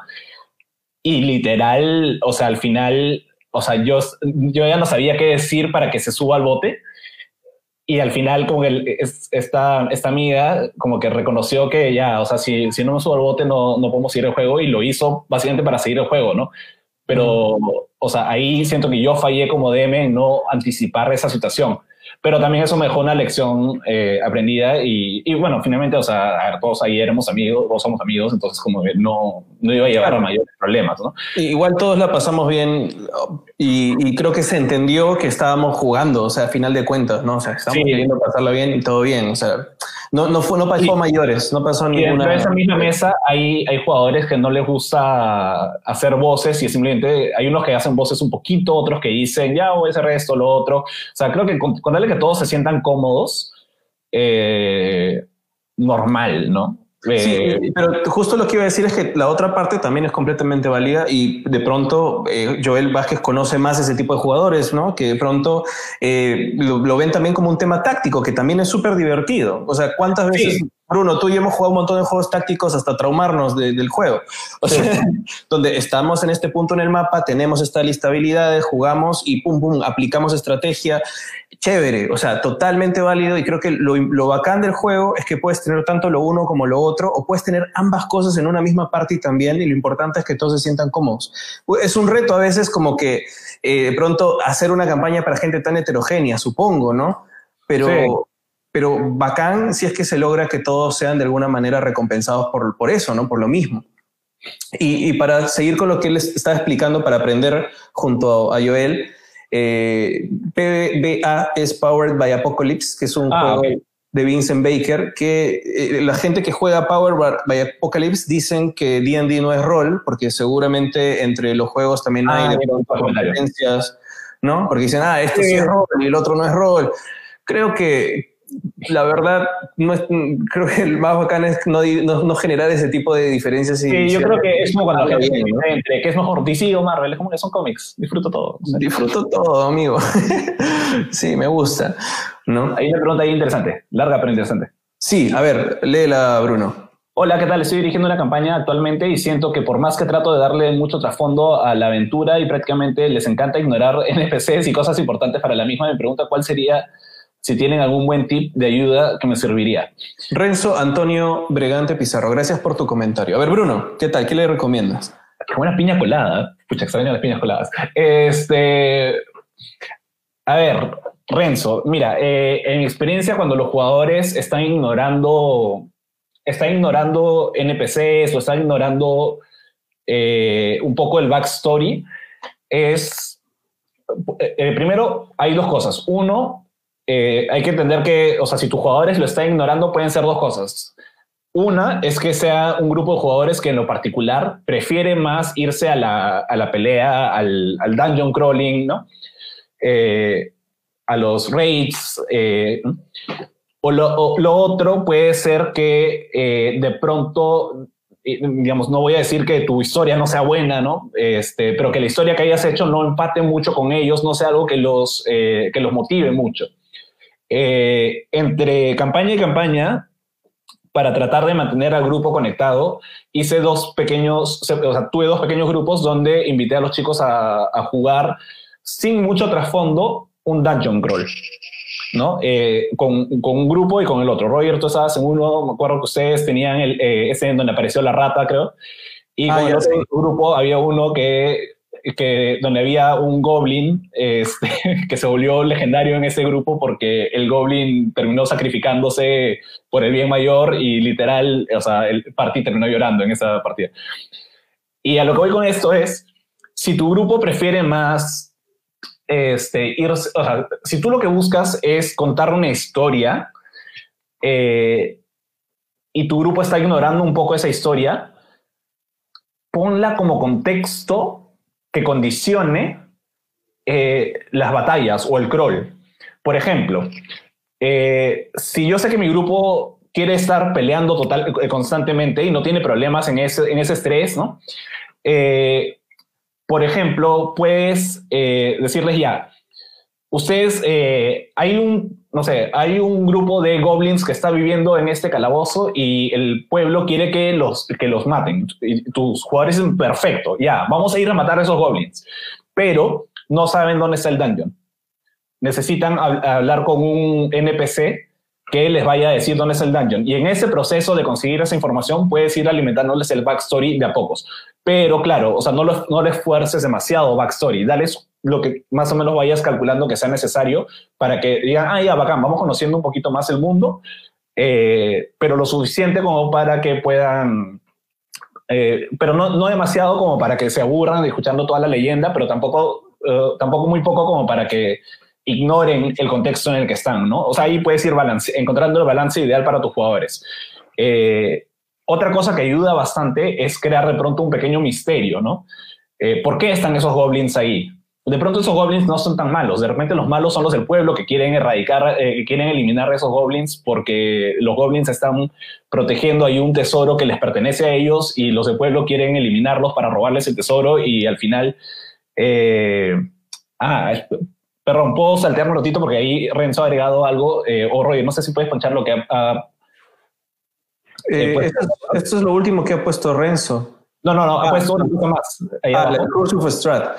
sí, este, a ver, seguimos yo también quiero comentarle a Renzo. ¿ah? A ver, Renzo dice, la campaña es Curse of Strat, pero claro, como yo la he jugado desde segunda y aparte he leído muchos de los libros de Ravenloft publicados, así que agregué muchos NPC y muchas cosas extra, más que nada como ayuda para que puedan resolver la historia, ¿no? Yo diría, o sea, quítale lo que vaya sobrando. O sea, anda quitándole y manténlo en la esencia, ¿no? Este, y eso. Ese es un poquito el problema de jugar con módulos, lamentablemente. ¿no? Que si los jugadores no responden bien al módulo, te atoras. Sí, yo, yo diría, digamos, otra cosa, y es que va un poco por el comentario de Joel también. Lo voy a poner porque por ahí va un poco mi, mi, mi comentario. Dice, es lo que dice Renzo, los jugadores quieren vivir su aventura y no tanto lo que trae el máster. Muchos DM incluso ignoran el trasfondo de su personaje y hasta se llega al extremo de poner de protagonista al, al NPC que me parecería eh, también un poco, un poco problemático cuando el objetivo es que todos pasen un bonito tiempo, ¿no? Y que todos se diviertan.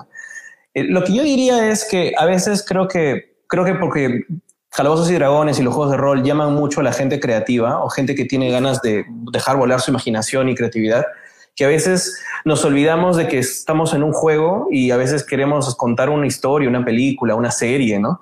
Eh, cuando, y podemos de pronto o sobreprepararnos también para algunas cosas. He visto que hay DMs que lo que prefieren es no preparar nada, porque pronto tienen facilidad para improvisar, pero hay gente que no la tiene y que más bien prefiere tener una buena preparación y le pone esmero a lo que quiere ofrecerle también a, los, a sus jugadores. Hay gente que se vuelve un espectáculo también, que quiere hacer hasta una cosa muy, muy elaborada para sus jugadores, ¿no? Con mucho cariño.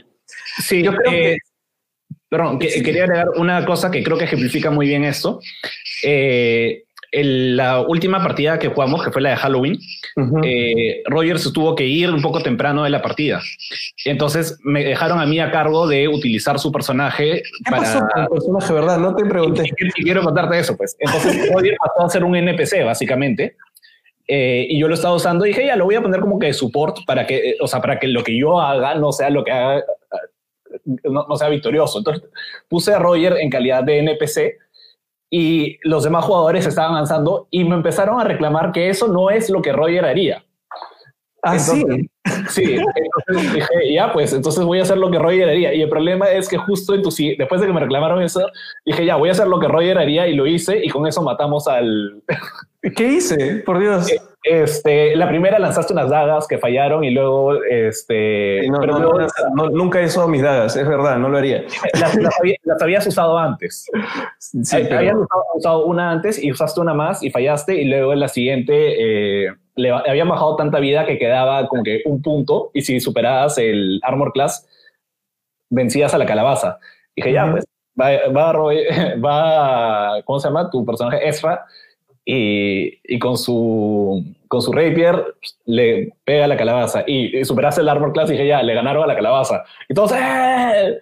Y me sentí súper mal porque dije, hubiera querido que alguien de los que está presente venza a la calabaza, pero ya, pues, o sea, yo hice ese rol, ¿no? Bueno. Pero, este, pero sí, o sea, este, efectivamente, hay veces en las que siento que es, es muy fácil como DM decir, uy, falta acá un momento épico y voy a poner a este NPC a que haga esto, ¿no? Y yo creo que no está mal que los NPCs tengan un rol así importante en la historia, siempre que no sea, que no se roben el clímax de, este, de otro de los personajes o que no le roben a los personajes una oportunidad para hacer algo importante o bacán a ellos. Eh, y que de alguna forma, o sea, esté, esté más o menos, o sea, esté balanceado y que sirva a que los personajes, a que los jugadores realmente se diviertan más, ¿no? O sea, creo que los están ahí para que los jugadores se diviertan, no para, para que los jugadores digan, ah, mi, recomendación, por eso, siguiendo lo que está diciéndole a, Renzo sobre lo que, lo que le está pasando con su, con su equipo, es que creo que como puede llamar mucho esta, esta voz interior creativa que uno tiene de poder ponerle más cosas o ponerle detalles o hasta seguir un módulo que tiene un montón de detalles, ¿no?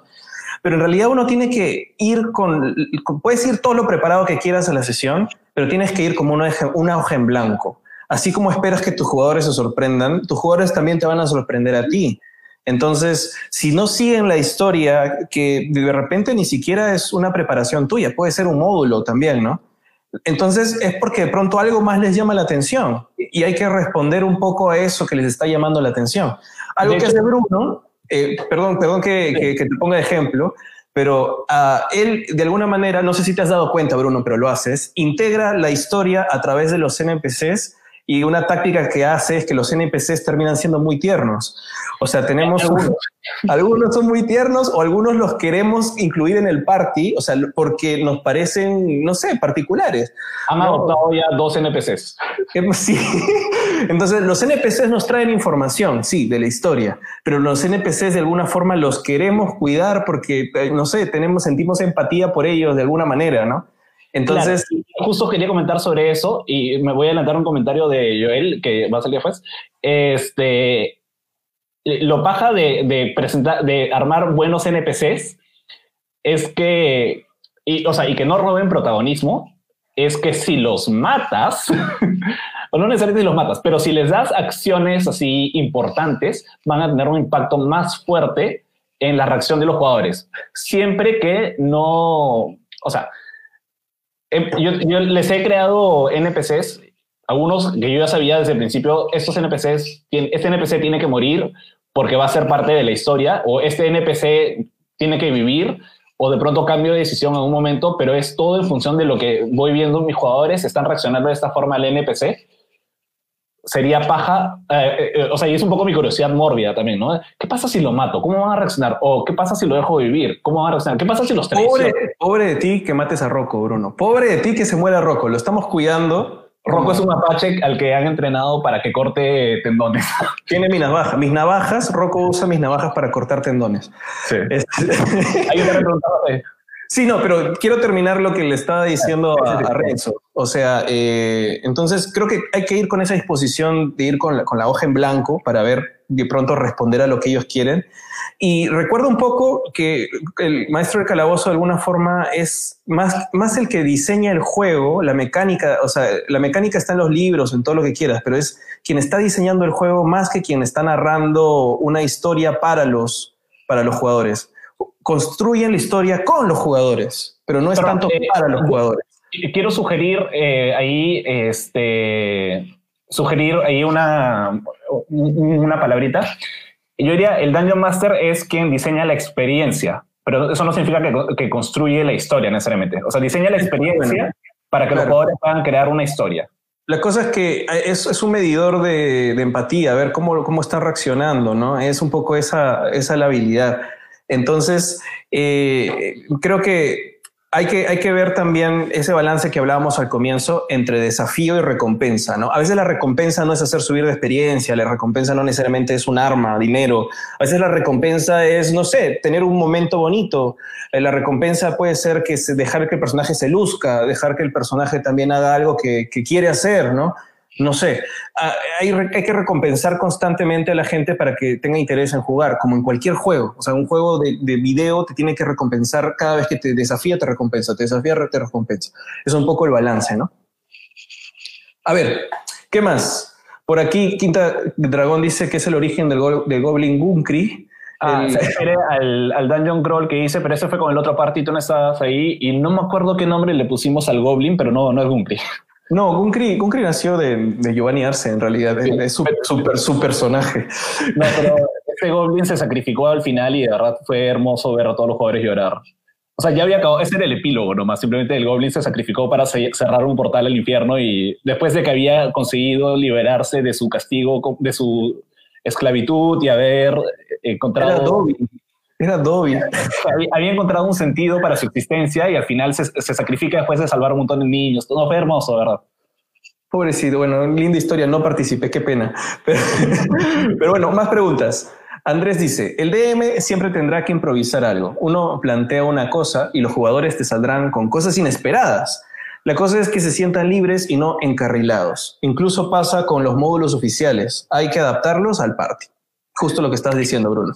Sí, es, es eso básicamente. Eh, como muy rápida anécdota, eh, en un podcast que, de, un, de ese año máster que, que sigo, que me parece excelente, él contaba que la razón por la cual él dejó de jugar módulos ojo, no los critica, pero él, él personalmente dejó de jugarlos es porque eh, cuando era eh, chico se afanó con un módulo que quería, que, está, que era súper nuevo y dijo ya, ahorró, se lo compró todo, sacó su papel, carbón, no sé qué cosa, hizo como que todos los mapas, todo perfecto llegó y luego como que y empezaba con que el party llegaba a un pueblo de enanos para estar ahí durante el matrimonio de la princesa enana y la idea de la historia era que venía un hechicero a secuestrar a la princesa enana.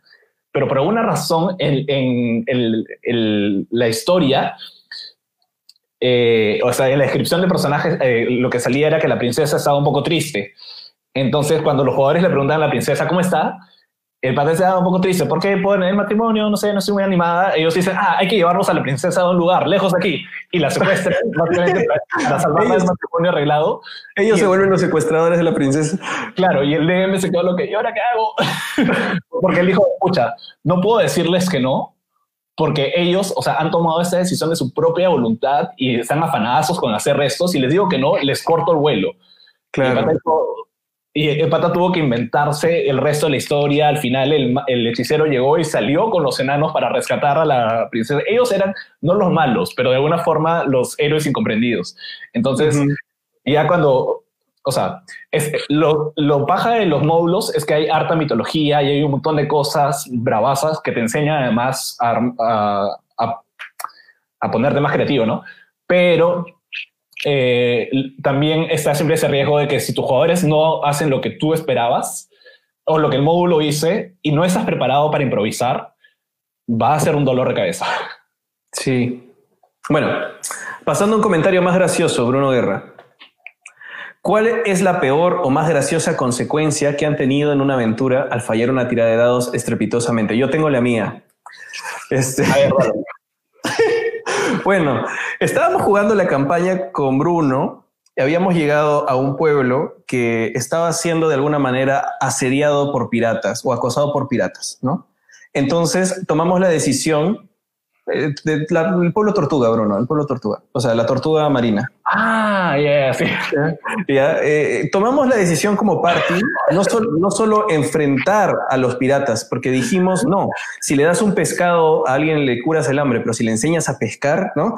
Eh, con esa lógica dijimos, no, no vamos solamente a pelear contra los piratas, vamos a enseñarle al pueblo a defenderse por sí mismo, le vamos a enseñar, lo vamos, los vamos a entrenar para que enfrenten ellos mismos a los piratas, ¿no?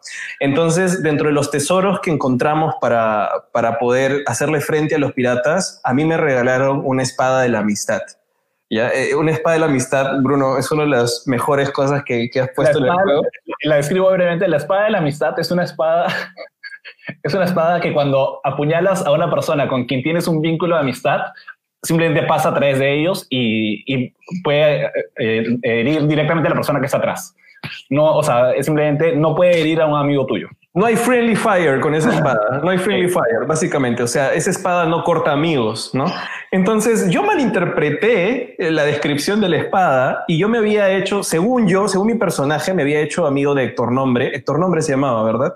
Héctor Nombre. Héctor Nombre y apellido. Nombrar eh, personajes es difícil. Ese es, un es el mejor NPC que has hecho hasta ahora, Bruno. Se llama Héctor Nombre porque quería un nombre y se puso Héctor Nombre y su apellido es apellido. Se llama Héctor Nombre apellido. Este, Héctor Nombre me parecía bacán, yo me quise ser su amigo, conversábamos, le gustaba Doménica, no, a él no le gustaba Doménica, ¿no? No, no ya ni me acuerdo bien, pero la cosa es que yo pensé que era mi amigo y mientras lo estaba entrenando, le dije, mira, te voy a enseñar un truquito y saqué la espada de la amistad y lo atravesé con la espada de la amistad pensando que no le iba a hacer daño porque yo lo consideraba mi amigo. El problema es que Héctor Nombre no me consideraba su amigo y terminé rebanándolo en dos o le hice un hueco con la espada. Lo curaron, pero, pero el momento fue como que dolorosamente rochoso porque... no lo curé yo, o sea, yo, yo lo atravesé, tiré un... No me acuerdo cuál fue mi tirada de dados en ese momento. No, no, no, y, justo quería llegar a eso. Creo que, y quería darle un poquito la vuelta a la historia, a la pregunta de Martín. Creo que el tema, o sea, con los dados, eh, en todo caso, no sé, creo que una de las cosas más graciosas ha sido, no sé, creo, que la orina de los goblins ha sido una de las cosas más graciosas, pero eh, creo que más gracioso que eso es cuando los jugadores no entienden algo bien y toman un, o, en todo caso lo interpretan de una forma distinta a la que tú esperabas. O, como lo de la espada de la amistad. Como lo de la espada de la amistad y hacen una acción que ni siquiera requiere tirada de dados, porque en ese caso la tirada de dados creo, creo que ni siquiera tiraste los dados. Fue porque... tirada de dados para tratar de, contener la sangre. O sea, fue como que... Por eso no me salía bien, me tuvieron que sacar de ahí, vino la líder del pueblo a tratar de curarlo y lo terminaron. Sí, creo que lo salvamos con un NPC al final, no sé. Sí, pero, yo estaba traumado que lo habían cortado en dos, por Dios. Y creo que eso es más paja todavía, más que la cosa más graciosa, sí, eh, ¿no? Y es algo que les pasó hace poco también, en la última partida de esa campaña, que se acercaron a... estaban, estaban tratando de hacerse pasar por la élite del pueblo y entrar a un lugar Ah, sí, es verdad. Y no recordaban que media hora antes habían hablado con, con una persona que les pasó el dato que esta élite del pueblo, esos misteriosos seres que andan encapuchados, nunca hablan. ¿no? O que hablan un idioma extraño entre ellos, pero que no hablan tal cual. Y simplemente fueron y le hablaron al guardia y el guardia al toque se dio cuenta que, que no eran ellos, que eran impostores y de frente los atacaron. Y hasta que acabó la pelea no sabían por qué, o sea, no sabían en qué habían fallado. Y estaban molestos de, ¿qué hicimos mal? ¿no? Y era como... Bueno, esto. Hablaron. Hablaron. ¿no? Entonces creo que eso a veces es hasta más, más gracioso que, que, el, el rolear mal. Claro, que la tirada de dados. Sí. Este, solo para despedirme de, Joel. Chao, Joel. Se tiene que ir, pero. Chao, Joel. Gracias por tus comentarios. Gracias, realmente. Nos, nos, han dado para conversar un montón. Hay más consultas. Bueno, ya, ya dijiste esto, ¿no? Joel también había dicho que el NPC va a morir en cualquier momento y en tu caso no mates a Rocco, por favor, no lo mates. Este, pregunta larga, a ver, dice, una consulta más. A la hora del combate, a mí me pasó con este grupo en la primera sesión, les puse un encuentro que lo resolvieron demasiado fácil y en la última puse el encuentro relativamente más complicado y se quejaron mucho. Básicamente debería dejar todos los encuentros en modo fácil o tratar de que siga siendo un desafío. Eh, a ver, esa es una muy buena pregunta. Eh, yo lo que hago a veces es que no le, o sea, en general los jugadores, salvo que, consigan la información de alguna forma directa eh, o que la deduzcan ellos mismos, cuando yo demeo, no les digo a los jugadores eh, los hit points de, de los enemigos. ¿Por qué? Porque si de pronto veo que que está muy desbalanceado y eso eh, nace también de mi, de mi todavía relativamente poca experiencia. Si veo que está muy desbalanceado, eh, siento, eh, nerfeo a veces a los villanos para que tengan una verdadera chance. O sea, para mí es más importante que ellos se diviertan, que se diviertan en el combate y que tengan una verdadera posibilidad de ganar. Si de pronto veo que o sea, que, o sea, no sé, veo que el villano ha perdido un 10% de la vida y los demás están agonizando, digo, uy, algo he hecho mal acá. Entonces, o sea, alguna vez he, utilizado intervención divina o algo, o sea, y normal. eh, hubo una vez que literalmente un jugador eh, este, se, tiró de rodillas y se puso a rezar y luego como que se desmayó y, y o sea, mientras que estaban inconscientes apareció Cthulhu y lo salvó. no fue un one shot, pero, pero tuvimos que hacerlo. Y, y más o menos es, o era una misión del Hotel Arcana, creo. Era una misión del Hotel Arcana, era de encontrar los ingredientes para la sopa esa. Sí, y el tema está en, en eso, ¿no? O sea, eh, yo creo que si ves que tus jugadores la están pasando muy mal porque es muy difícil, nerfea un poquito, nerfea, o sea, bájale la dificultad sin que se den cuenta ellos, ¿no? O sea, dices, no sé, o sea, el, ya no, el monstruo tiene 200 puntos de vida y, y, ya están como que ellos medio agonizantes, mátalo a los 100, no pasa nada. O sea, si ellos sienten que han ganado, para ti al principio eso va a ser un poco pucha, me encantaría que eso pudiera ser un poco más tenso, pero en verdad creo que como DM disfrutas más sintiendo que tus jugadores están progresando la historia para tú mismo también ver qué va pasando con esos personajes en los que tú como DM también estás invirtiendo tu tiempo, tus emociones, tu creatividad. Eh, y si de pronto es muy fácil, refuerzos, ¿no? O sea, acaban de matar a tres guardias y dicen, muy bien, vamos bien, y de la nada como que no sé, activan una trampa que es una trampa sonora que hace que aparezcan refuerzos de la nada. Es como que, ¿no? Y es como en la película donde alguien dice, bien, es, hasta ahora esto está fácil. Y, es como que no debieron decir eso porque ahora aparecen 10 guardias más. Es como que, oh, oh. ¿no? Eh, nada, no, tengas miedo de, improvisar, ¿no? Eh, y lo, lo, lo baja de los refuerzos es que es más del mismo monstruo, no tienes que estar revisando el manual para buscar más.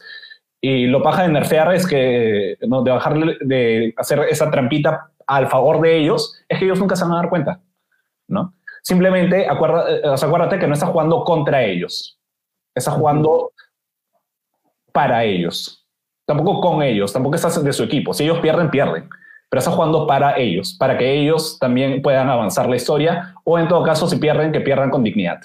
Sí, en, en particular como jugador, eh, yo creo que es, es, es un reto, pero lo bueno es tener ese balance entre que no sea algo imposible, pero que a la vez sea un desafío. Es una línea muy delgada, ¿no?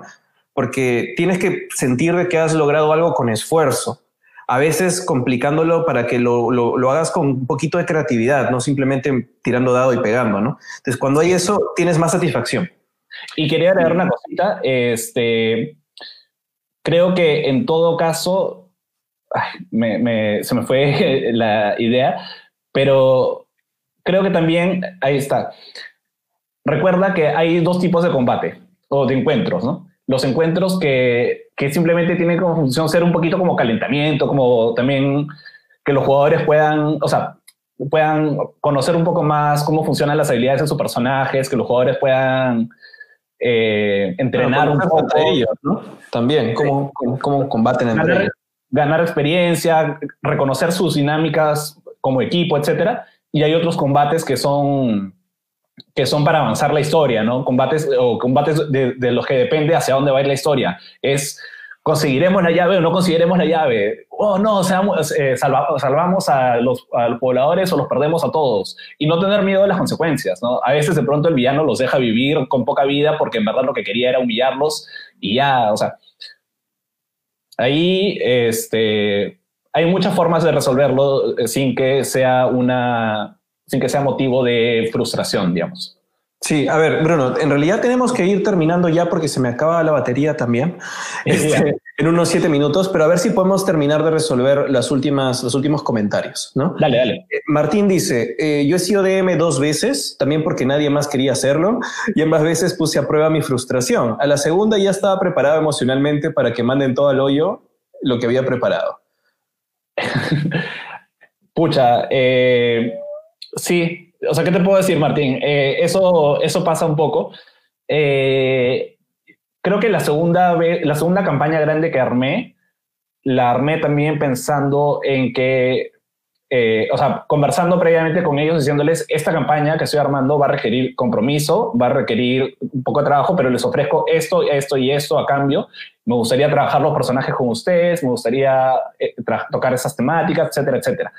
Si están de acuerdo, en buena hora. Si no están de acuerdo, entonces no se comprometan, ¿no? Y, bacán, el grupo se animó. Eh, pero si solo quieres hacer algo casual, yo te diría, diseña, diseña aventuras de una sesión, dos sesiones a lo mucho y, y, es más, con una sesión en verdad la puedes pasar súper bien.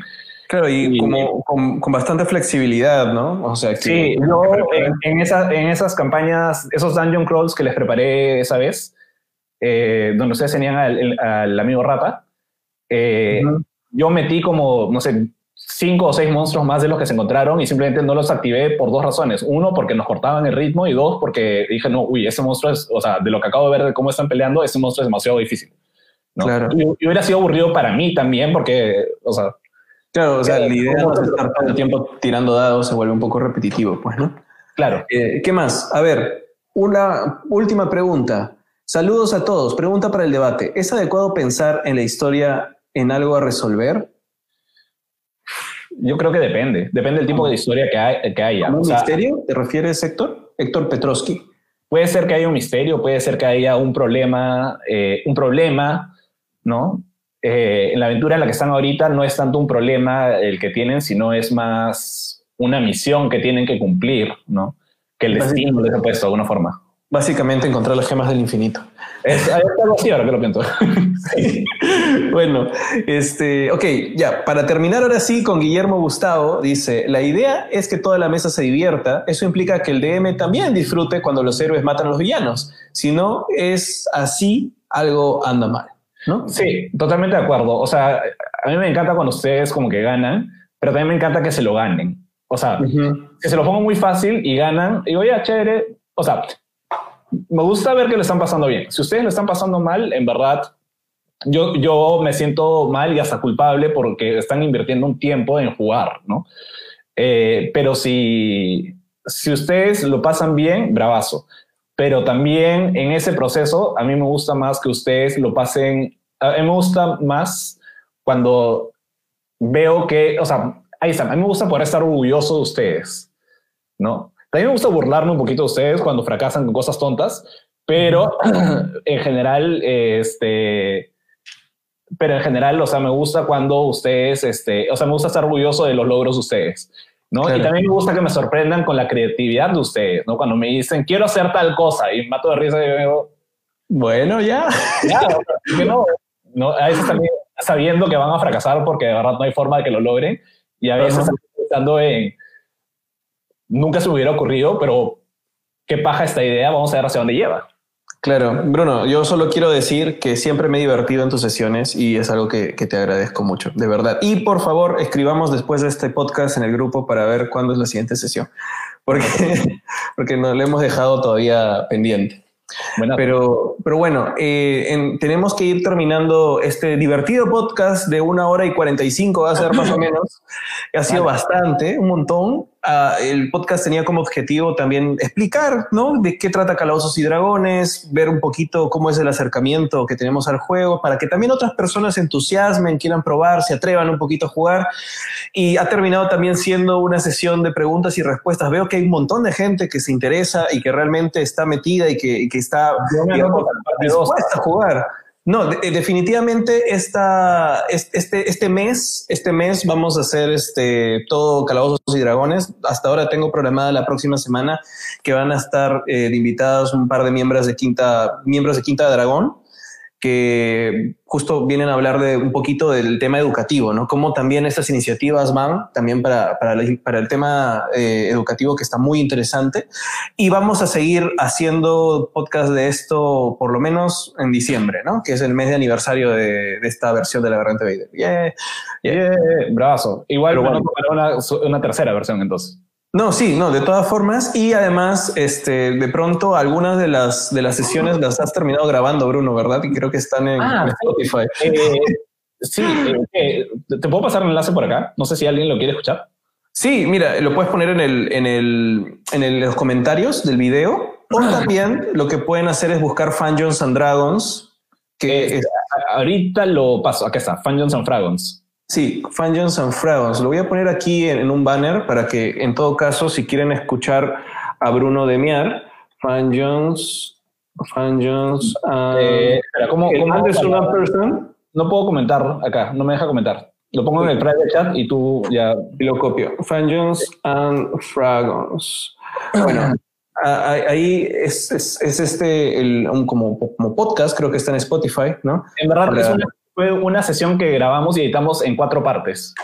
Sí, sí, sí, sí, es verdad, porque fue una sesión un poco larga. Creo que lo puedo poner acá. Ahí está, listo. Bruno tiene tiempo libre, es el, es el blog donde está Bruno, y ahí tenemos esa sesión. Ahí lo he puesto para que, para que lo puedan ver también. Ahí está. Este, Bruno, ¿algún, algún cherry más? ¿Qué, alguna, ¿Alguna cosa que quieras promocionar? Tus redes sociales para que te busquen también. Eh, te voy a, voy a, dejar copiado acá mi, mi, Twitter. Sí, pero dilo también porque esto es versión podcast. Arroba, arroba Brugerran.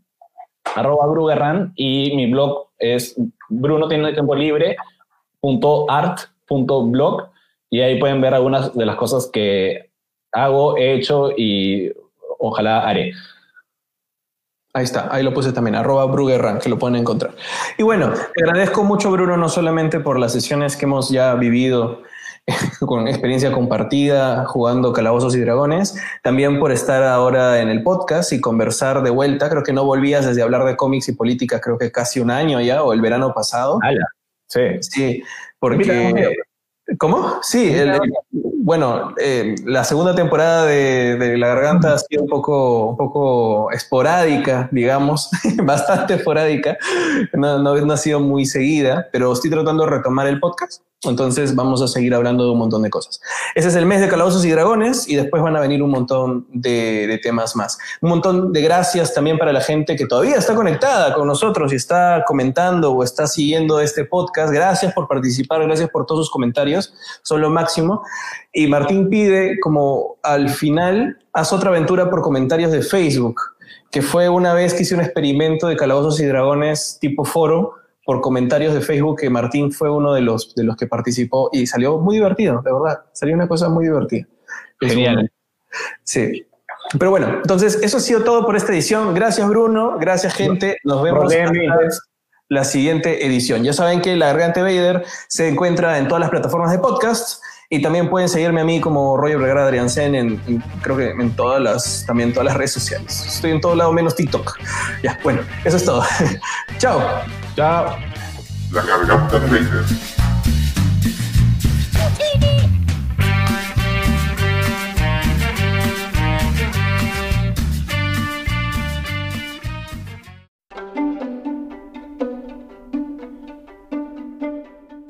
Dando inicio a nuestro mes de aniversario, conversamos sobre calabozos y dragones junto a Bruno Guerra de Guiqueados.